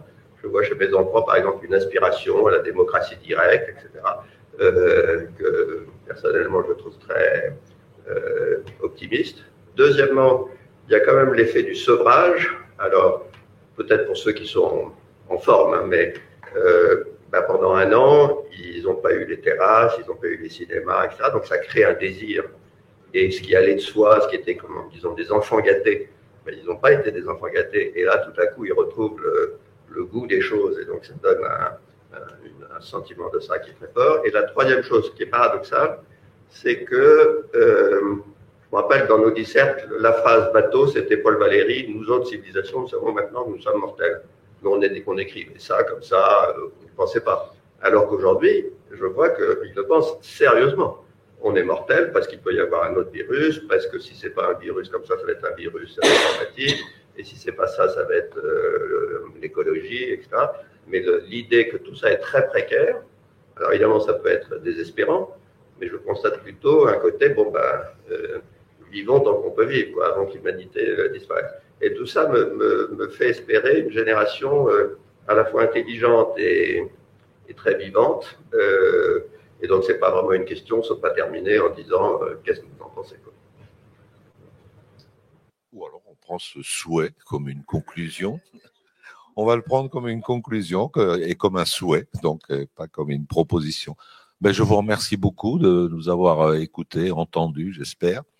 Et puis à une prochaine, euh, à une prochaine fois. Donc, je vous rappelle qu'au mois de juin, le 17, 18, 19 juin, les rencontres philosophiques de Monaco reprennent donc euh, leur colloque avec plein, plein, plein d'initiatives et plein de d'occasions de réflexion fondées sur le respect des opinions motivées effectivement des autres. Merci beaucoup et bonne journée.